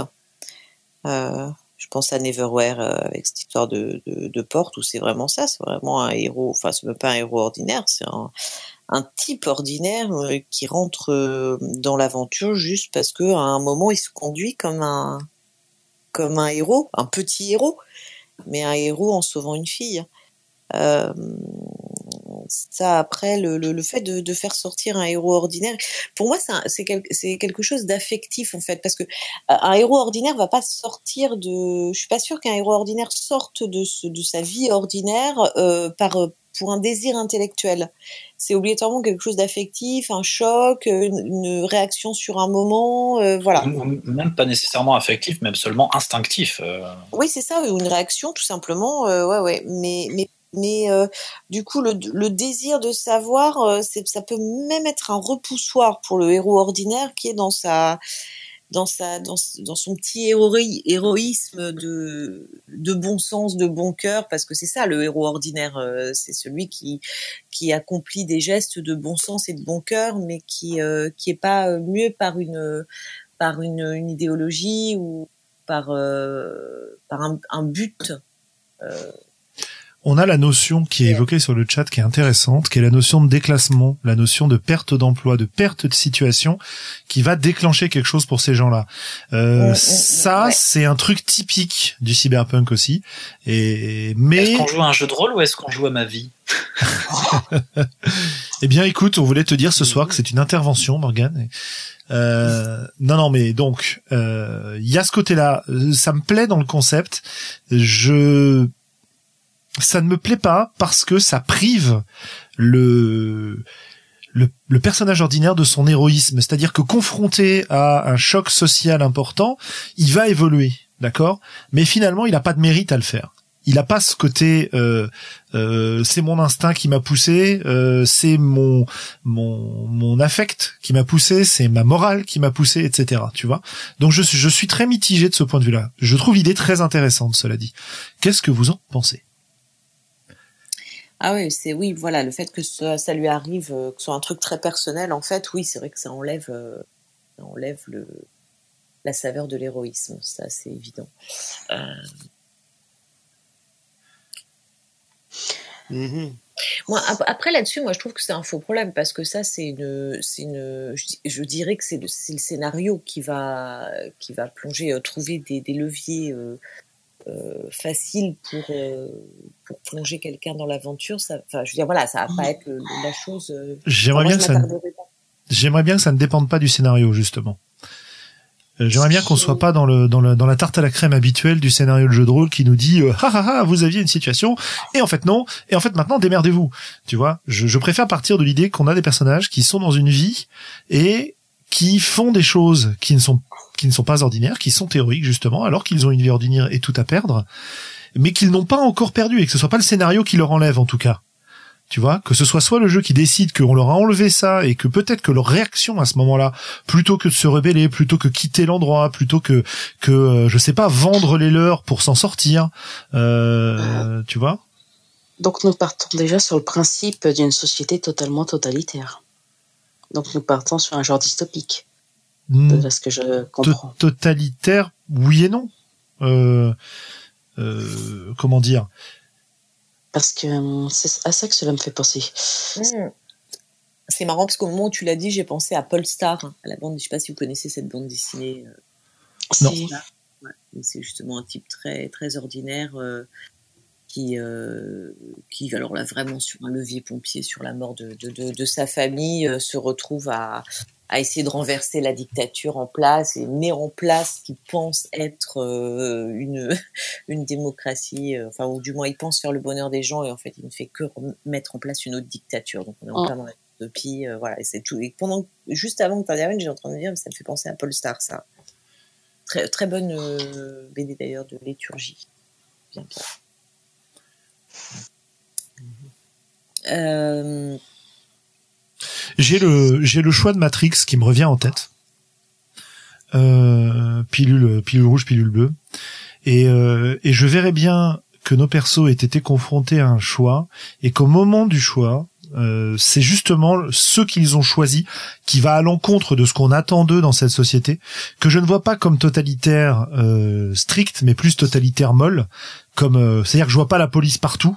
Euh, en revanche, euh, je vois la possibilité de, de perdre son emploi, euh, la pression sociale euh, assez euh, assez présente, tu vois. Euh, bon, voilà, ça c'est c'est un truc que les, les persos ils seront pas forcément confrontés, hein, mais c'est une espèce d'ambiance pour contrebalancer le côté totalitaire, et donc que ce soit leur choix qui ait été à l'origine de de la bascule. Voilà. Alors après, reste à déterminer ce qu'est ce choix. Oui, ça. après, ouais. Non, c'est ce que je suis en train de me dire, c'est qu'en gros, euh, nous avons, euh, c'est, euh, nous avons une, pouvons avoir une baisse de la qualité de vie. Ce serait Et, bien. Mor- Morgan, Morgan évoquait un truc qui est assez assez sympa aussi. Il disait qu'il n'avait pas tellement envie de jouer dans un contexte qui ressemble à notre monde actuel Oui. et que du coup euh, jouer des persos qui sont confrontés à la perte de leur emploi, des difficultés financières et des choix de vie euh, difficiles, c'est peut-être pas ce qu'il a envie de jouer en ce moment. Ouais, exactement. Bizarrement, c'est pas le genre de truc que j'ai envie de jouer en jeu de rôle. Et Voilà. puis en plus, du coup, du coup, c'est pas là ce que tu disais sur l'héroïsme, ça marche plus quoi. Bah bien Enfin, sûr. tu vois, c'est- non, donc euh, pour moi, pour moi, ça peut être qu'un levier affectif euh, ou euh, instinctif, comme le disait Morgane, mais qui est amené par le scénario. Enfin, je vois pas comment on peut. Ça va être la confrontation de, de, de- des choix du joueur sur son personnage avec le scénario qui vont faire qu'il va rentrer euh, en héroïsme ou pas en héroïsme. Et dans ce cas-là, il va falloir le gérer. Euh, mais euh, pour moi, c'est pas, euh, ça peut pas être défini avant Si, parce que ça Pour moi, si, parce que pour moi, c'est ce qui est constitutif de la définition du personnage. Bah, je vois pas comment tu, tu, tu fais ça de, de, de, de prédéfinir en fait sur le personnage euh, la façon dont euh, il va directement euh, jouer sur le, sur le scénario. Quoi. Enfin, comment tu peux l'intégrer en fait euh, Je sais pas. Il y a, y plein de, il y a, y plein de possibilités. ça. ça donne un, ça donne un point commun au personnage pour expliquer qu'ils se rassemblent, par exemple. Ça peut être que tous ont participé à, ont été confrontés, par exemple, à un accident grave et que c'est leur comportement à ce moment-là qui les a. Euh, et après, à chaque joueur de décider quel était ce comportement, mais ce comportement qui les a euh, euh, sélectionnés entre guillemets pour. euh, euh, on peut partir sur une, une forme d'élection par le rêve, par exemple. un Euh, Hunger Games par le rêve hein. Peut-être, je sais pas. Euh, c'est une possibilité. moi, ça- moi, ça me Vas-y, Xav. autre, je pars sur carrément autre chose où euh, on peut euh, on peut délirer un peu euh, série euh, Silicon Valley et en fait euh, les, les personnages au départ sont dans une petite start-up et effectivement comme le, le, le signal Yop euh, sur le sur le chat, tu vois. Ce qui, ce qui lie les, les gens, c'est leur envie de réussir, le, le, le rêve de, de pouvoir euh, de pouvoir percer dans ce monde qui, euh, qui est changeant et qui se modifie vite. Et, euh, et en fait, ils montent une start-up, quoi. T'as cette possibilité-là, t'en as une autre qui me vient en tête, euh, qui est liée à la temporalité, qui est que peut-être que nos personnages, à un moment, ont fait le choix de passer trop de temps dans le rêve, euh, qui peut être une source de divertissement un peu, euh, un peu euh, subversive, par exemple, qu'ils ont décidé de passer un peu trop de temps dans le rêve, qu'ils ont décidé de se détacher de cette temporalité effrénée que représente le monde réel, et qu'à partir de ce moment-là, ils ont commencé à briser l'illusion autour d'eux et à se rendre compte que euh, que qu'ils étaient dans un endroit qui tournait pas totalement rond, que effectivement il y avait peut-être des choses à changer et qu'ils étaient euh, grâce à cette perception nouvelle et au fait d'avoir ralenti en quelque sorte. euh, voilà, ça peut être ça en fait le point commun. C'est qu'à un moment, il y a un événement qui les a amenés à ralentir et que ralentissant, ils se sont rendus compte que euh, que finalement euh, ils avaient peut-être possibilité d'avoir un impact sur cette société qui était en train de se construire autour d'eux, où les mêmes euh, schémas se reproduisaient avec cette recherche du, pro- du progrès, cette recherche du euh, de, de la réussite effrénée, si vous voulez. Ouais, bah là, c'est moi qui dis euh, merci, euh, merci, j'ai pas envie de vivre ma vie en jeu de rôle. Hein. Mm. Mais- non, mais ouais, ouais, ça peut, ça peut être effectivement une piste, mais, euh, mais, mais moi, ce qui me gêne là, c'est le côté assez dirigiste quand même, c'est-à-dire que les, les personnages sont, sont prédéfinis. Oui. À, à, ouais, mais moi, moi, alors là, par contre, moi, c'est mon, c'est peut-être mon point de, de rupture en jeu de rôle, c'est-à-dire que euh, l'idée que, que voilà, que les qu'on ait déjà, enfin, qu'on ait déjà joué, que, que des choses soient déjà jouées avant même qu'on joue, euh, c'est euh, En fait, l'idée, c'est de définir suffisamment bien les personnages pour s'intéresser à ce qui nous intéresse à jouer vraiment. Euh, ce moment de basculement, ce moment de choix, toi, t'as envie qu'il soit en jeu. Ok, très bien. Le problème, c'est que le dirigisme, à ce moment-là, il va être, il va avoir lieu pendant la partie. C'est-à-dire que si tu refuses l'appel, si tu refuses le choix à ce moment-là, euh, bah écoute, euh, merci, au revoir, très bien, merci d'avoir joué. Alors que si on le définit au préalable, on peut le raconter de la manière qui te fait plaisir à toi, de la manière dont tu vas jouer ton personnage juste après ce moment de choix-là, quand il découvre ces nouvelles possibilités, quand il découvre cet état différent et quand il vient de sortir de de l'illusion en quelque sorte. Dans le dans le concept que je disais, hein, tu vois, c'est pas. À partir du moment où on a des puces qui nous contrôlent, oui et non, tu vois, parce que parce que si tu décides de pas jouer le truc, il y a un moyen de le jouer euh, à l'étage supérieur. Il y a même un moyen de euh, de faire en sorte que euh, le joueur qui a pas joué le truc se- fasse évoluer son personnage en étant obligé d'être euh, d'être dans l'action et où il y a un moment il y a un- une question de survie. Donc non, c'est plus un choix. Mais après, je comprends complètement ce ce, ce choix-là. Je trouve qu'on s'éloigne un peu des, des, des héros ordinaires, mais moi j'avais pris ça vraiment pour un postulat de, de base. Je suis un peu psychologique. Donc j'avais pris ça vraiment pour un, un postulat de base et pas, euh, Bah, si tu veux, et moi, pas à la je, base je- pour créer un personnage qui va arriver différent au jeu déjà. En, fait, en fait, c'est pas ça. C'est que moi, je partais du Ah. principe que tu jouais des héros ordinaires, donc des gens qui sont déjà devenus des héros, pas des gens qui deviennent des héros pendant le jeu. Voilà, c'est tout. que les héros ordinaires, c'est pas des héros. Le héros ordinaire, c'est pas un, c'est pas un héros. L'expression héros ordinaire, c'est ça, c'est justement, c'est des petites gens qui font des petites actions, donc qui donnent. Bon, bref, vas-y Sandra, parce que Non, non, je voulais dire, on est d'accord donc sur le qui nous sommes pour ordi. Et en fait, là, on est en train de se poser la question du pourquoi, en fait. Plus que du quoi. Qu'est-ce qui motive notre implication? Non parce qu'on ne sait pas ce qu'on peut changer, donc. euh, Et on est toujours sur la question du qui. Mais encore une fois, euh, moi, je, je, je- si vous avez un avis clair, tranché, euh, Ah. commun, je le suis sans aucune difficulté. moi pareil, moi pareil, mais euh, c'est juste que Je pensais vraiment à intégrer, enfin, moi, je suis vraiment sur l'idée d'intégrer les mots-clés dans, euh, plutôt que de les intégrer que, euh, à la fin, de les intégrer vraiment dans la réponse aux questions. Nos héros ordinaires peuvent simplement euh, être liés aux tragédies guerrières. Ça peut être de Ouais. simples, euh, ça peut être des soldats qui se rendent compte qu'ils participent à soit opprimer un peuple, soit sont victimes d'une manipulation de masse, enfin, qui peuvent se rendre compte de quelque chose et avoir un déclic. Oui. C'est à ça que je pense. Moi, ça me plaît aussi, oui. C'est le, la, la question qui, qui se pose, c'est à quel à quel niveau de, de jeu on joue quoi. Ouais. Euh, si on si on est sur la la, la, la définition traditionnelle euh, du héros ordinaire, euh, oui on, voilà. On, on, joue Madame Michu dans son quartier au milieu de la corpo, tu vois.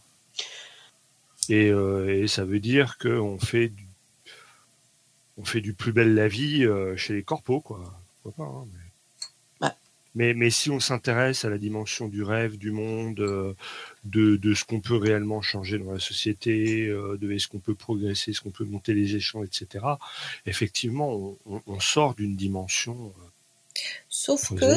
Sauf que si on repart sur les mots-clés avec nos informations sensibles, justement, là, il y a quelque chose à faire. Parce que si tes, héros ordinaires, effectivement, si c'est pour jouer le la vie, ça n'a aucun intérêt. Mais si tes héros ordinaires euh, ont en eux, puisqu'on est, on- depuis tout à l'heure, on parle de, de, de puces, euh, de manipulation par les rêves, ont en eux les possibilités de le faire et correspondent aux, informations. Et alors, en plus, aux informations sensibles, où là, euh, il y a quand même pas mal de choses à interpréter euh, sur le sur le sur l'adjectif. Euh, du coup, c'est ça peut être aussi révélé en jeu s'ils le portent en eux, tu vois. Si en fait, du coup, il y a une découverte de compétences euh, et euh, pendant le jeu, mais aussi de compétences qui sont liées uniquement à un monde onirique. Enfin voilà. Ça Alors, peut être aussi une. Si j'essaye de, de rassembler ce que vous disiez et d'essayer de concilier un peu tout ça, j'imagine assez bien euh, ces héros ordinaires découvrant des informations sensibles qu'ils n'étaient pas censés découvrir et qui se retrouvent choisis par hasard entre guillemets pour aller participer à des opérations militaires et c'est là que le changement entre leur personnalité de gens ordinaires qui n'ont pas eu de chance et qui sont tombés sur des infos se retrouve à exprimer entre guillemets leur héroïsme et par l'héroïsme euh, l'accès à ces à des fonctionnalités euh, spécifiques du rêve par exemple. Oui, non. Moi, moi, moi, je préférais que la, la, la guerre, elle soit en toile de fond.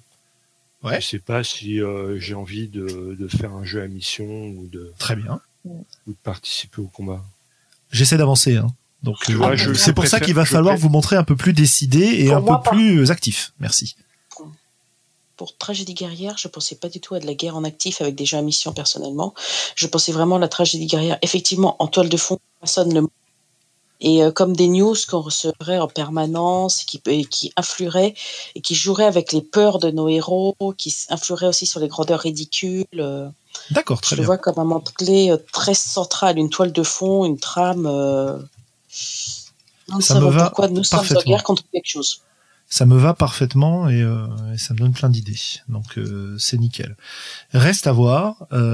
effectivement, la proposition de, de de Gaël qui parle de d'informations sensibles qui seraient faire des rêves qu'ils ne devraient pas faire, ça peut être intéressant parce que ça leur laisse le choix de ce qu'ils vont en faire ensuite. Puisque c'est ce, je, je crois que Anne, toi, ce qui t'intéresse, c'est de jouer ce moment de choix. Ouais, mais moi je suis de toute façon euh, plus tournée sur les personnages et euh, que en général que sur euh, que sur l'intrigue. Donc Oui, oui, mais je parle par rapport à tes remarques de tout à l'heure, tu sais. Oui, oui, tout à fait. Oui, oui, non, mais oui, c'est justement pour euh, c'est justement pour ça. Morgane, Euh, tu, tu dis rien, tu veux euh, intervenir? Non, non, non, je, je, je réfléchis un petit peu à tout ce qui a été Ouais. euh, euh, jusqu'à présent. Moi, dans ma tête, j'ai, alors déjà, j'essaie de, de me sortir de la tête le jeu de rôle que je suis en train de développer parce qu'il y, a des- il y a des trucs où on est franchement borderline dessus. Euh, j'essaie de ne pas le, que ça contamine euh, la discussion. Euh, mais je voyais bien dans l'idée euh, un, petit, quartier ou même un immeuble euh, où seraient nos, nos personnages qui deviennent un peu un espèce de pôle de pas réflexion ou d'intrigue et de choses comme ça et qui se propagent ensuite qui contaminent un peu l'univers Ça me plaît bien aussi, ça. Ça me et plaît j'a- bien j'arrive pas le- là je, je te, je te balance tout ça en y réfléchissant en même temps j'ai j'ai pas Mhm. de Euh, pareil, si je rebondis pour essayer de formaliser un peu, euh, euh, moi, je j'ai j'ai des images qui me viennent, des idées de scénar un peu qui me viennent. Imaginez commencer avec les habitants d'un immeuble, effectivement, donc complètement dans le plus belle la vie, hein, quelque part. Et j'imagine tout à fait la corpo qui installe un nouveau relais euh, de communication ou une connerie comme ça, et, et qui a des effets inattendus et que ces effets inattendus peuvent être de donner des rêves particuliers aux gens qui se mettent à sortir un petit peu de leurs conditions ordinaires et à, se mettre à faire des choix qu'on n'attend pas d'eux et qui sont des, pas des choses extraordinaires au départ, mais qui sont des, des, des, des choix qui vont modifier le monde autour d'eux. Euh, reste à voir comment on, joue là-dedans, qui sont euh, confrontés euh, aux médias qui leur renvoient ces tragédies guerrières en permanence. Euh, est-ce que c'est vrai? Est-ce que c'est un mensonge? C'est un autre, c'est un autre souci. Alors, dites, est-ce que ce point de vue-là est réussi à concilier un petit peu vos différentes envies? Parce que le but du jeu, c'est qu'on joue dedans, d'accord? Donc il faut qu'on ait un minimum envie. Donc si ça vous fait pas envie, il faut le dire et il faut qu'on avance. Voilà. En fait, avec ce que tu as dit, je vois pas comment caser grandeur ridicule. Ah bah si si si, ça c'est c'est casé à partir du, on l'a casé sur le camp, hein, les grandeurs ridicules aussi. On l'a Oui. casé à partir du moment où c'est le reflet de ces euh, modes qui euh, changent en permanence, de ces euh, cadres corpaux qui se donnent une importance grâce au suivi de ces modes et qui méprisent ceux qui ne le qui ne les suivent pas, etc. Donc celui-là il est casé, euh, les héros ordinaires il est un peu casé, la tragédie euh, guerrière il est casé, les peurs cachées restent, enfin on a, on a le lien avec le rêve, mais va peut-être falloir essayer de les de les faire ressortir. Les infos sensibles, euh, bah on a le le- l'origine de la création de cet endroit, le fait que les gens n'ont pas accès à un certain nombre d'informations, le fait que euh, Grâce à la effectivement manipulation de masse. grâce à la manipulation de masse, etc., etc. Euh, donc des gens qui se retrouvent mis en contact avec une source d'information qu'ils ne sont, dont ils ne sont pas censés disposer, et que cette source d'information va peut-être les amener à faire des choix qui sont pas des choix ordinaires, ou peut-être qu'ils ont déjà fait des choix qui sont pas des choix ordinaires, des choix euh, effectivement, euh, euh, comme on disait, affectifs, etc. Et c'est peut-être pour ça que euh, ils ont accès à ces à ces connaissances. Peut-être qu'on ne le sait pas, peut-être que c'est concomitant et que c'est un hasard. Est-ce que ça, ça vous va? Et est-ce qu'on se demande maintenant qu'est-ce qu'ils vont faire ces gens? Ok, Ok, ok. Anne, ok, Impec. d'accord. Ça me va. Ok, très bien. Euh, voilà, voilà. Donc on est d'accord qu'on joue plutôt des gentils, quoi. Bah, Gentil, pas fou. oui. Oui, euh, plus que gentil, je vois des benets pour le début. Hein ah ben, on est, on est, c'est, c'est un peu ce qu'on est. Hein.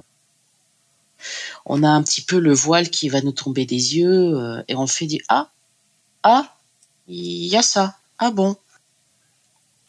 Après, je sais pas si des gens gentils, ça existe dans un monde cyber, en fait. Bah justement, c'est pour ça que c'est des héros. Euh, Le héros dépend de la, de qui le regarde. on ne va pas, on va pas partir dans une discussion philosophique euh, longue euh, mais Ah intéressante. non, non, non, mais Donc, ouais, euh, je, je pense que j'ai carrément perdu le fil. Euh, répète un peu la question. Oui, est-ce qu'on joue, est-ce qu'on joue des gentils? En fait, l'idée, c'est d'essayer de trouver Moi, les je- je- enjeux de ces Je personnages. sais, ouais, je sais pas si la. Moi, je pense que vraiment, c'est une question euh, qui, qui doit être émergente. D'accord. C'est-à-dire, est-ce qu'au fil de l'histoire, euh, on va Alors. devenir ou rester des gentils, ou est-ce qu'on deviendra des salauds euh, plus, ou, plus ou moins malgré nous, quoi? Bah, Pour ça, moi, ça ça, me c'est va une très bien. question en jeu. Oui, ça, je suis, j'approuve totalement ce que dit Xavier parce que comme ça, en plus, ça nous remonte bien sur nos peurs cachées. Va-t-on choisir d'y succomber ou va-t-on tenter euh, Face, aux, des face aux révélations. ou autre, face aux révélations? Comment va-t-on réagir? On a un gros, euh, Ah. on va jouer, à- on peut jouer à fond sur des dilemmes moraux. C'est c'est marrant, moi je voyais plus un véhicule pour des grandeurs ridicules là-dedans, mais c'est chacun son approche. Ah oui, Ouais. bah, dans, ouais. je- ok. Elle m'intéresse ton approche, vas-y. Ah Non, non, non, je, je, je- ça s'arrête là. Tu- pour tu- tu pour veux dire moi, c'est T'aurais bien voulu la jouer question de la, enfin, à partir.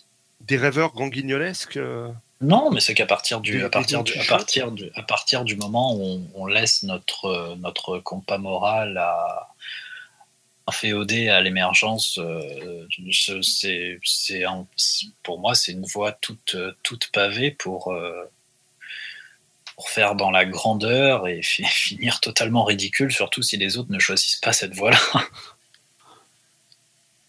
Ça roule. Oui, je pense que de toute façon, ça peut être une tension entre ces grandeurs ridicules, ces peurs cachées qui te motivent. Euh, Est-ce que tu vas y succomber et, sombrer euh, dans ce dans ces grandeurs ridicules qui sont cette euh, ce côté poseur en fait que les gens euh, affichent dans cette société? Ou est-ce que tu vas essayer d'être plus authentique peut-être? Je ne sais pas. Et le décorréler du choix moral ou plutôt le, le servir en parallèle du choix moral me paraît intéressant effectivement pour pas être jugeant en préalable en fait. Qu'est-ce qu'on va qu'est-ce qu'on va faire qu'est-ce qu'ils vont faire ces gens? Ça va être quoi leurs enjeux euh, dans ce monde-là? Parce que il s'agit quand même de se fixer des choses. Et me dites pas ça dépend du scénario. Là je, je n'accepte pas. Euh, c'est quoi c'est quoi l'enjeu général? Ils vont chercher à se libérer ils vont chercher à partir de cet endroit ils vont chercher euh, à modifier le monde autour d'eux? Ils sont partis quand même pour être des héros donc euh, il y a des chances qu'après le après avoir réglé le problème de l'instinct de survie ils essaient de libérer les autres. Enfin ça me paraît dans ce genre de, de, monde, ça me paraît un peu, un peu, un peu logique, non? Si, si. Oui, pas forcément. Moi, l'enjeu pour moi, c'est euh, un, obtenir les informations sensibles, et deux, que vont-ils en faire? Parce qu'ils peuvent effectivement libérer le peuple opprimé, ou ils peuvent ils décider que ça, ça leur fait bien leur business, et que eux aussi voudraient. Euh, ouais, ça, c'est méta pour moi. C'est pas, c'est pas des motivations terre à terre du quotidien. Ah non, mais ça c'est, non, on est dans le quoi là, on n'est pas dans le pourquoi. Moi, c'est ce que j'ai compris, c'est les enjeux des Mhm. parties. Oui, oui, tout à fait. la- qu'est-ce qui motive l'implication? Le- pour moi, l'enjeu, ah, je disais pour moi, on est dans le quoi, donc c'est-à-dire le quels sont les enjeux des parties et non pas dans le pourquoi. Qu'est-ce qui motive l'implication des personnages. C'est pour ça que pour moi, l'enjeu des parties, c'est, euh, c'est du tas, c'est à nous joueurs en train de décider plutôt que euh, le pourquoi qui est décidé par rapport au personnage plutôt. Je suis assez d'accord avec toi. Voilà. L'idée, c'est pas de s'interroger sur la motivation et la raison pour lesquelles les personnages vont agir dans une direction, mais plus de se demander qu'est-ce qu'on va jouer, quoi. Euh, parce que c'est bien gentil de se dire on va jouer ces gens qui commencent à se libérer, mais c'est quoi l'enjeu derrière? C'est quoi le, c'est quoi les conséquences? C'est quoi le, la direction dans laquelle on va jouer, si tu veux, Xavier? Mhm. Personnellement, je Du le coup, vois ça. Comment, euh, Xavier? Du coup, ça m'évade. Mhm. Qu'est-ce que tu vas chercher? Tu vas chercher à gagner des niveaux et devenir plus puissant? Tu vas chercher à euh, libérer euh, euh, les gens autour de toi? Tu vas chercher à t'échapper de la prison que représente ce nouvel État? Tu vas chercher à consolider ce nouvel État? Euh, Il y a plein de raisons mm, qui mélangent l'implication des personnages et les enjeux, si tu veux. Mais moi, ce dont j'ai besoin, si on veut jouer dans cette euh, dans cet univers-là, c'est un petit peu de savoir quelles sont. Bah, c'est c'est quoi l'histoire qu'on va raconter, quoi, tout simplement et pas tellement seulement pourquoi les personnages s'y impliquent. C'est dur de, de répondre à cette question sans avoir de personnage pour le coup. Bah, l'implication Ouais, des personnages. ça, oui, c'est- l'auteur, euh, ça c'est l'auteur en nous qui parle, mais je- j'aurais- dit exactement, euh, exactement la même chose. Euh, non, moi je, moi je pensais à une, à une, à, à une transmutation de l'univers, dire, que- enfin, Ouais. faites, euh, faites l'univers à votre image. D'accord. Moi, ça me va très bien. hein, Ça me suffit complètement comme euh, Ouais. comme enjeu. Hein. Si l'enjeu C'est par- transformer le monde autour de vous, euh, ça me va quoi. L'univers à votre, à votre image, si, si vous estimez que, comme tu dis, enfin surtout si on est dans un contexte de, on va dire de, de, de, de dictature molle, enfin de voilà de dystopie molle, euh, dire bah vous- ça peut être intéressant de laisser à l'appréciation des personnages quelle est leur vision de ce qu'il faut faire pour réparer ça et pour faire en sorte que ce soit le monde qu'ils veulent. Euh, et là-dessus, je, je, je me fais la voix de UIOP sur, euh, sur le chat Mhm. qui, qui, qui parlait d'un truc assez marrant euh, de pense euh, à chaque fois. Je trouve ça assez. Alors, je trouve ça très cynique, par contre, mais euh, ça, ça, je trouve l'idée rigolote. Je trouve l'idée rigolote. Euh, répète, pardon, j'ai pas j'ai pas compris. Oui, quelle idée exactement Alors, Mais lisez le chat, écoutez, qu'est-ce que vous Oui, mais pour nos auditeurs qui ne lisent pas le euh, chat, ce serait bien de leur transmettre, Morgan. Je croyais que sur YouTube. Ah oui, Euh, UIOP disait euh, récupérer. Alors, UIOP ne fait pas des phrases complètes, donc c'est un peu compliqué. Récupérer leurs propres historiques Internet du rêve pour s'échapper du contrôle de la corpo à chaque partie et l'échec reboot la séance et on rejoue une partie similaire. La notion de reboot que je, que je, trouvais, euh, que je trouvais intéressante, après, c'est comme ça, à l'oral. Ok. Ok, ok. Bah, on, peut, on peut se noter dans un coin. Euh, reboot en cas d'échec, c'est une mécanique de jeu qui peut être intéressante, ça. Ok, c'est un peu poussif, les amis, c'est un peu poussif. Maintenant que nous savons que... Je pense qu'on veut, on veut être trop...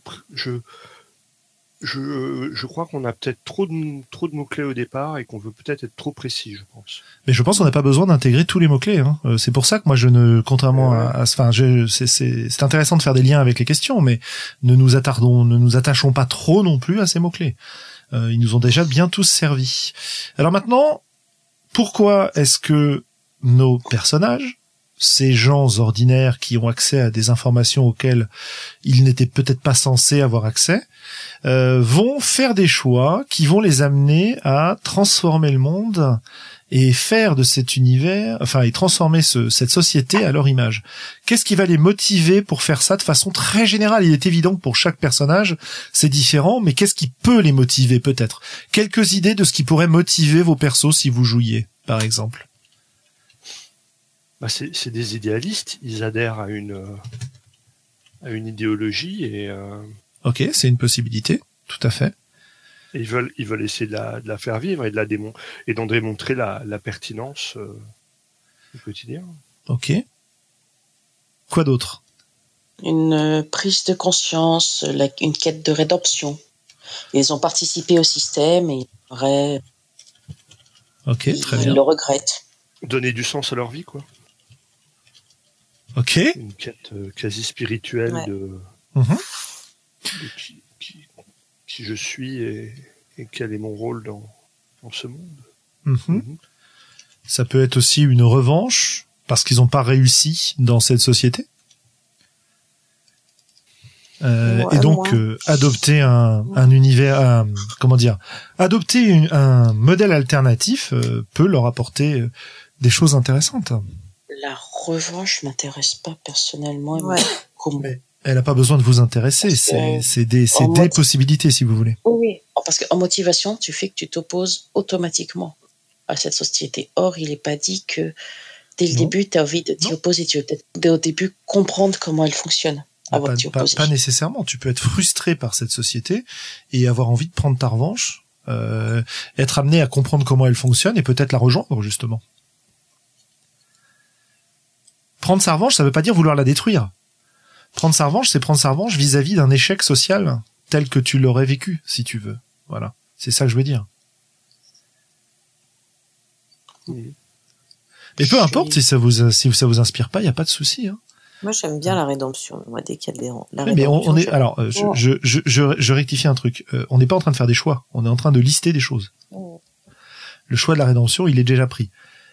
Avez-vous d'autres idées? Ou est-ce qu'on passe à la suite? On passe donc à la suite. oui, tu proposes quoi après? Bah après, c'est les moyens d'action des personnages. Hein. Je suis un petit peu notre schéma. Et puis après, on parlera de, ce qui résiste à l'action des personnages. Et puis après, on parlera du système de jeu et on aura terminé. Parce qu'on va pas tarder à s'arrêter. Alors, quels sont les moyens d'action? Est-ce qu'ils ont des, capacités particulières? C'est le moment de revenir là-dessus. La technologie en premier. Ouais. Ils auraient. pas parce que c'est pas parce que c'est des pouilleux que dans un monde cyberpunk hautement développé, ils n'ont pas accès à de la technologie. Ça peut être de la technologie d'État qui peut être surveillée, ça peut être de la technologie de base, mais ils, ils ont, euh, ils peuvent avoir accès à de la technologie qui peut leur permettre de rentrer dans les rêves. Hmm.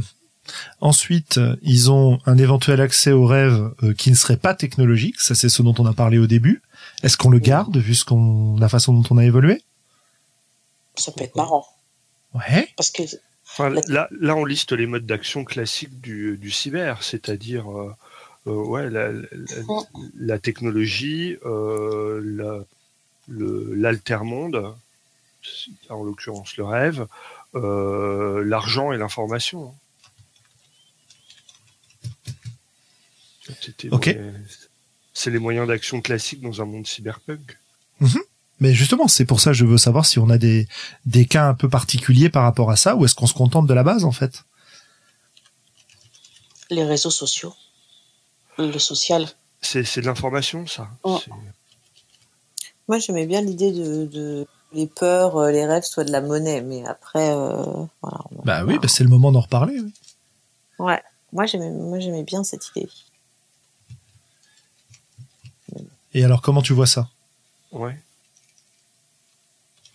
Voilà, ça met, ça, ça, ça- on est un peu pressé par le temps, c'est, ça demande à être réfléchi, la façon dont les peurs et les rêves peuvent être de la, de la monnaie, euh, au-delà, au-delà du côté euh, Matrix, euh, manipulation, etc.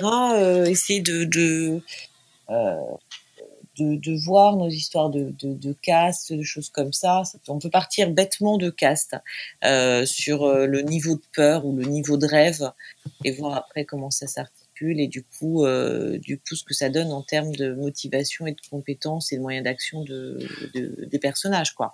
T'as un angle, t'as un angle cyber très très classique qui est euh, des puces dans lesquelles tu vas enregistrer ses rêves, ses émotions, et peut-être que tu peux euh, aller vendre tes puces de rêve à des gens qui sont socialement plus élevés, et qui n'ont donc pas le temps de rêver eux-mêmes, tu vois. Peut-être que tu peux aller accepter de euh, de gober les peurs de gens qui veulent avancer dans cette société et qui veulent donc s'extraire de ces peurs-là. Tu vois, t'as des t'as des choses comme ça que tu peux imaginer. Je sais pas si ça. c'est- Là, c'est vraiment très très comptable hein, comme euh, comme monnaie de rêve et de peur. Mais c'est c'est pas inintéressant parce que la Euh. question, elle est aussi quand tu enfermes ces rêves euh, pour les vendre, qu'est-ce que ça te coûte à toi? Ouais, alors là, c'est- moi par contre, je mets un petit veto parce que là, on touche à, on touche à des trucs que je suis en train d'écrire. Oui, Euh, bah écoute, euh. Strange Days, hein, Strange Days, euh, film publié pu- de, de des années Non, non, mais 2000, j'ai pas dit- 90. J'ai pas dit que je les avais in- inventés. euh, Ouais, ouais, mais t'as pas envie de jouer avec ça, quoi. Mais j'ai pas envie de jouer avec ça. Eh bah donc, euh, on laisse tomber ce thème de monnaie pour les rêves et les peurs, alors parce que Moi, ça me faisait penser à Total Recall, le thème de monnaie. aussi, ouais, tout à fait. Bon, je le laisse et puis si. L'idée étant de sortir un petit peu peut-être du truc classique, effectivement, où c'est juste un moyen de pression ou, un, ou, ou- ou des endroits euh, virtuels à explorer, quoi. Tu Eh vois, qu'il y a un enjeu autour de ça, euh, C'est noté. corporation, lié, euh, voilà. C'est noté. Oui, que le, que le rêve d'un enfant avec des petits lapins se monnaie plus cher que le cauchemar de la grand-mère. Non, justement. Euh, que ce soit autre chose, que ce soit sur un autre plan, je pense. On va y réfléchir. On va y réfléchir. De toute façon, on, on mettra pas tout en place dès ce soir. hein. Euh, alors ensuite, pour essayer de finir sur euh, sur ces aspects rapidement, on avait la question de l'opposition. Qu'est-ce qui résiste au personnage?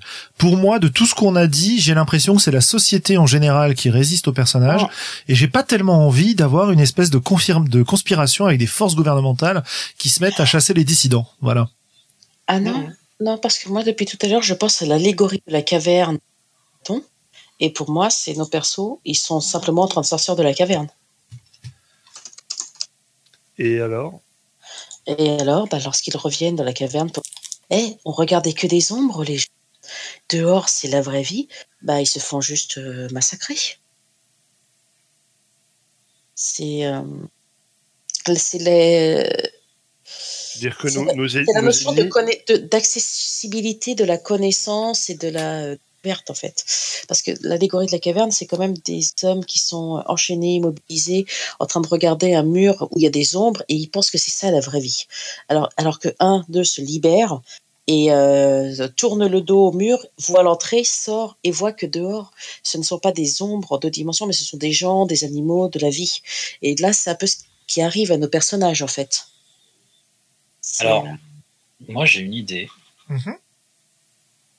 La société, enfin, ce qui s'oppose à nos, à nos personnages, euh, c'est le fait qu'en fait, dans la société, tout le monde est artiste, sauf nous. Waouh On inverse, euh, le- on in- on inverse l'idée qu'il y ait quelques, quelques artistes qui soient vecteurs de, de changement et de etc. Et en fait, c'est tout- toute la société a été, euh, mise, tout, le monde s'est décrété artiste, euh, s'est inventé, euh, je sais pas, inventé ou découvert, mais plutôt inventé euh, des pseudo euh, talents. de, de- d'écrivains, de chanteurs, de, de peu importe. Tout le monde fait de l'art d'une manière ou d'une autre, et nous pas. Et, Et pour le coup, eh ben en fait, les artistes sont nos ennemis. C'est juste pour ça que tu avais envie de le dire, c'est ça? Non, moi je trouve ça assez intéressant. Quoi.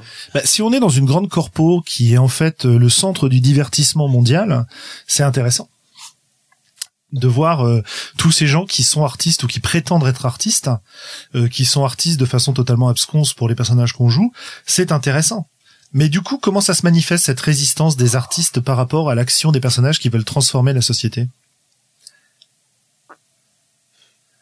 Eh ben, c'est que la, la manière habituelle de transformer cette société et ce qui fait qu'elle change vite, c'est justement ce rapport à la mode, à la hype, euh, à l'art, aux différents courants euh, qui s'affrontent, etc.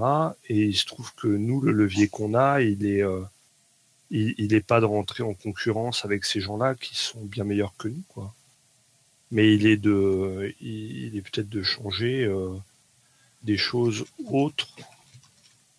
Trouver d'autres moyens d'action que la communication. Euh, ouais. Ça, ça Ouais. pourrait être drôle. Ouais. Donc on leur pète tous la gueule, quoi. Bah non, non, non, non. euh, sans- je veux dire, euh, la, la violence n'est pas une option, mais Détruisons les artistes. Mais l'amour non, de l'art. euh, la, la question, elle n'est pas, de- elle est pas de détruire les artistes, mais la, la force dans la société, c'est l'art. Et, nous, on n'y a pas accès, et donc il faut trouver d'autres moyens alternatifs, peut-être simplement de, euh, de, ne plus en appeler, euh, je sais pas, d'invoquer, euh, d'opposer la raison à l'art, peut-être, ou euh, ou de ou, d'opposer le, le pragmatisme à l'art, Alors personnellement, autant l'opposition de la société en général par, des- et par rapport à les vivre, ça me tentait, autant le, tout le monde est artiste sauf nous, j'ai vraiment beaucoup beaucoup de mal à visualiser. À part peut-être avec le grandeur ridicule, on peut rapprocher le fait d'une société artistique, mais euh, tout le reste, j'ai vraiment du mal à visualiser. C'est C'est bien, ça te fera sortir de ta zone de confort. ah ouais, c'est quoi cet mais- argument? Oh, C'est un argument de merde. C'est, c'est, Non, mais- mais c'est comme si on m'emmerde. Ouais, moi je suis pas motivée par la psychanalyse en jeu de rôle, mais euh, voilà. Moi, je- moi, moi, franchement, jouer euh, dans une société où non seulement il y a que des artistes, mais en plus des, arti- des artistes qui font des happenings, euh, j'ai peur intellectuellement de ne pas résister. C'est pas faux. ok. non, mais je vous le dis C'est un franchement, point. j'ai vite craqué. Hein. Ouais, puis on a dit quand même ambiance sérieuse. quoi. Alors cela dit, je- euh, Je sans, vais pas réussir à être sérieux sur ça, personne. cela dit, euh, il n'est pas, il est pas du tout euh, absurde de, de tomber dans des situations où tu as ce genre de choses en toile de fond euh, qui est assez présent, puisque c'est lié à ces changements de mode, etc. Mais ça veut pas dire qu'effectivement euh, les personnages y participent ou tu vois quoi. Moi, je, je l'imagine assez bien comme, euh, bah, pareil, comme une deuxième toile de fond qui représente ce côté ridicule de cette société qui, qui s'en- où tout s'enchaîne très très vite quoi. Mais surtout, que oui, ça peut être plusieurs choses, parce que si on est dans une société de surconsommation, euh, la mode, ça va pas venir euh, uniquement de l'art, va y avoir effectivement des modes qui vont venir de l'art. Et, euh, et là, effectivement, on, peut rattacher avec nos grandeurs ridicules, euh, voilà, avec des espèces de grands happenings absolument ineptes, euh, euh, où là, on pourra se faire un petit retour dans les années 80. Euh, et ça va être aussi d'autres leviers. Moi, j'aime bien l'idée effectivement de jouer des gens ordinaires, mais pas obligatoirement avec dans une société où tout le monde où tout le monde est artiste. dans une société de surconsommation, ça marche pas quoi. Déjà, euh, ça, c'est mais ça peut être une partie, oui, de tomber dans des espèces de milieux de d'artistes euh, ineptes. Oui, oui, enfin ça peut, ça peut avoir lieu, mais je pense qu'effectivement en faire l'opposition principale, c'est pas, enfin, je sais pas trop quoi. Euh, Ouais. Sans rejeter euh, frontalement euh, l'idée de, de Morgane. Euh, Alors, ce qui, ce qui pourrait être une opposition, c'est simplement la concurrence. uh-huh. C'est-à-dire que comme c'est une société qui bouge vite, euh, il y a plein d'opportunités, plein de gens qui montent des trucs, plein de gens qui font des choses. Et donc la, l'enjeu, c'est de, de, stabiliser un minimum ce monde autour de nous pour, euh, pour pas que ce qu'on propose ou ce qu'on construise ou les idées qu'on essaie de développer, elles soient juste une mode comme une autre qui passe et qui sera, euh, et qui sera effacée au prochain lendemain de cuite. Quoi. Donc le consumérisme et notre opposition. Ouais, euh, le, consumérisme, le changement, le, la, la, la, la, concurrence du fait que, que tout le monde veut, veut proposer euh, et imposer son idée. J'ai une idée euh, à ce niveau-là qui, qui m'est inspirée par, bah, par le roman dont je parlais, Féerie, et par un supplément de Transhuman Space qui s'appelait Toxic Memes, qui est que dans dans Ferry, tu as des, des gens qui balancent des, des bombes euh, nanotechnologiques qui vont modifier les idées des gens si tu veux, qui vont leur implanter des idées dans la tête et qui peuvent être à l'origine de certains changements de mode, etc. Et ça pourrait être intéressant de d'avoir des gens qui luttent contre ces changements artificiels et effrénés, justement. Voilà. Et ça donne quelque chose de concret, tu vois. Dans, dans, un monde très changeant, l'adversité, euh, c'est ce changement. quoi. Et c'est comment est-ce que tu arrives à, à, à poser euh, ou à construire quelque chose euh, sur un marécage, en fait? Oui, oui c'était une des pistes de l'origine du changement, en fait. Mmh. Voilà. Et là, on peut mettre nos héros ordinaires. Ouais. Mais on revient à l'idée de la temporalité du monde qui va trop vite et des gens. Oui, moi j'aime bien ça, en revanche. Oui, une société de consommation Bon, faut voir comment on arrivera à jouer avec ça. Pardon, Sandra. Bah, tu sais, le personnage qui recycle au lieu de consommer, euh, rien que ça, c'est déjà, on est ah. déjà dans des personnages intéressants. Tu vois, celui justement qui est un héros ordinaire parce que au lieu de, au lieu de surconsommer, il récupère, il recycle. C'est, c'est illégal, c'est gentiment illégal, tu vois.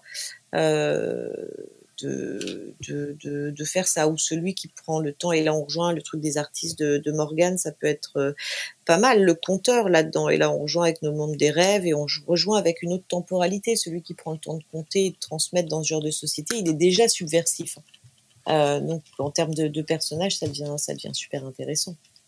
Ouais, ouais, Et puis il y a moyen d'explorer, euh, d'explorer aussi comment les différents personnages euh, mettre en place cette stabilité dans, cette société, quoi. Quels choix ils font pour essayer de, de, construire des îlots vivables en fait au milieu de alors dans ce cas nos persos on peut dire qu'ils sont adeptes de la simplicité volontaire ouais.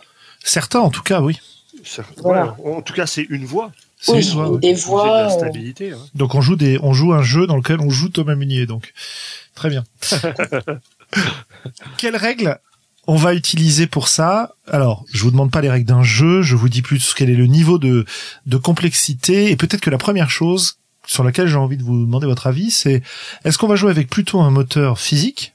Euh, règles classiques, euh, basic role-playing, donjon, deadlands, tout ce que vous voulez, ou est-ce qu'on joue avec plutôt un moteur narratif type euh, propulsé par l'apocalypse, jeu indé, etc. Qu'est-ce qui vous plaît le plus? J'adore lancer des dés, mais euh, un seul, ça me va. Ça répond pas à ma question, mais d'accord. Moi, j'aime bien l'idée que nos compétences soient des compétences de RP. C'est-à-dire J'aime toujours ça. Surtout si on est parti sur la dernière idée de, euh, la simplicité euh, volontaire et de la temporalité. je ne suis, suis, pas une lanceuse de dés tellement, mais quand tu lances les dés, c'est pour savoir si ce que tu fais est permis par la physique de l'univers, ou est-ce que tu lances les dés pour savoir comment l'histoire va évoluer C'est quoi le plus important? Ou qui a le droit de raconter Ou qui a le droit de raconter Moi, je suis plus, oui, j'avais oublié cette option-là, qui est celle qui me plaît le plus en plus. Ouais. Ça vous plaît ça On lance les dés pour savoir qui va raconter la suite? Pas tous en même temps? Ça ne vous plaît pas? moi ça, me, va toujours. Hein. Ça me va. Ou alors l'autre, euh, l'autre, enfin une alternative aussi, c'est on jette les dés et, euh, et c'est les dés qui vont nous dire ce qu'on va raconter. C'est-à-dire, euh, on jette les dés d'abord. Enfin, on a un enjeu, on jette les dés et en fonction du résultat, et eh bien, et de cet enjeu, on racontera. Ce sera à nous soit de raconter un échec, soit de raconter une réussite. Oui, oui, oui. Mais donc plutôt un plutôt un, un moteur narratif, quoi. Pas tellement euh, l'idée de savoir euh, bon bah s'il pleut j'ai moins 3 à mon jet, euh, euh, tu vois. Ah oui, non, non, non, non, ça non. D'accord. On est plutôt sur une narration potentiellement partagée. J'ai l'impression que vous préférez Ouais, euh, avoir un MJ quand même. Oui. Oui. Bah, moi, moi j'aime bien, j'aime bien toujours avoir un MJ pour euh, pour avoir euh, un, un fil rouge et une direction dans dans l'adversité quoi. À la limite, un MJ tournant si besoin est. Ouf. Mais euh, Moi j'ai pas envie de faire MJ. Moi, je sais pas faire. on a Donc c'est réglé. que on ait beaucoup d'agentivité, mais qui est quand même vraiment, comme le dit Xavier, un fil rouge, quoi. C'est ce qui me plaît bien. Ça marche. Euh, Est-ce que vous êtes ouvert à l'idée de euh, flashback, de flash forward, de, de situations alternatives, etc., etc. Hum, C'est-à-dire d'avoir une narration qui potentiellement ne soit pas linéaire. Voilà. Un récit qui ne soit pas linéaire. Bah c'est intéressant surtout si on veut mettre en place euh, des secrets quoi. Oui. Euh, la, la question c'est euh, est-ce que les secrets euh, inavouables ne sont que des secrets du monde? Ou est-ce que nos personnages eux-mêmes euh, ont, des, ont accès à des choses plus ou moins secrètes quoi? Qui Quelque soient pas forcément que à un niveau méta. En fait, je pense au côté intemporel du rêve, quoi. Qui peut être un bon moyen de faire intervenir ce genre de choses. Mhm. Il y a cela, il y a aussi que dans le monde des rêves, on peut voir un, entre guillemets, un, un autre nous. Pas forcément devoir jouer notre personnage à un moment T, mais à vo- voir jouer un autre personnage. Et après, on devrait voir pourquoi, dans ce rêve-là, on était telle autre personne. Je sais pas si. Euh. Ce- ça reste à voir ponctuellement pour un scénario, mais euh, Oui, je dis pas je suis pas convaincu par le dispositif en tout cas. Euh, mais pourquoi pas Voilà.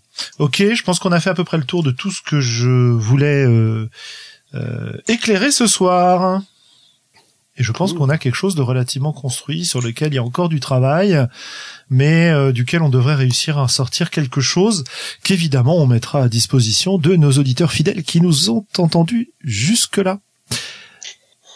Est-ce que vous avez un... héros ordinaires. Oui, vivons dans un monde où c'est un, c'est une Europe de l'Est, euh, pas post-apocalyptique, mais post quelque chose. Nous ne savons pas si c'est de l'apocalypse, bouton nucléaire, ou si c'est simplement une apocalypse économique qui s'est produite, mais cela a changé. Le temps n'a pas vraiment d'importance. L'époque n'a- pas d'importance. Le moment a de l'importance et le moment diffère entre le monde réel et le monde des rêves. Dans le monde réel, tout est très rapide, tout évolue rapidement. euh, nous sommes inondés euh, d'informations font euh, de nombreuses euh, news, alors que dans le monde des rêves, tout est plus lent, on peut se poser, nous ne ressentons pas la société de consommation.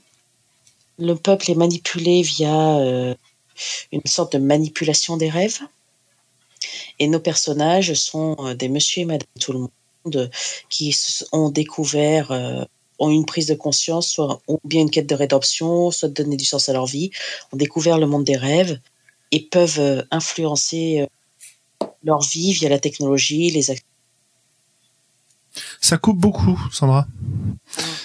Donc euh, effectivement, on a des, des personnages. Merci pour ce pour ce résumé ordinaire qui vont lutter contre euh, ce, cette évolution euh, chaotique. euh, oui, euh, là par contre ça fait du bruit. Euh, cette évolution chaotique de la société pour essayer de, de créer des points fixes, des coins dans des points dans lesquels ils vont pouvoir retrouver un petit peu leur essence, euh, trouver une rédemption, accomplir leurs idéaux, donner du sens à leur vie. On va jouer dans ce contexte avec des règles relativement simples qui vont nous permettre, grâce à l'intervention de ces règles, de savoir comment on va raconter la suite euh, des, événements et donc de rebondir sur ces événements. On va avoir un récit avec un MJ dans lequel les joueurs pourront prendre l'autorité à certains moments et euh, seront aussi confronté à des moments où la narration ne sera pas linéaire, notamment en lien avec le fait que le temps ne passe pas de la même manière dans le rêve et que par conséquent, il pourrait très bien être confronté à jouer des euh, des scènes euh, qui ne se passent pas vraiment, des scènes qui se sont déjà passées ou potentiellement qui se passeraient plus tard. On verra un peu comment ça s'articule tout ça.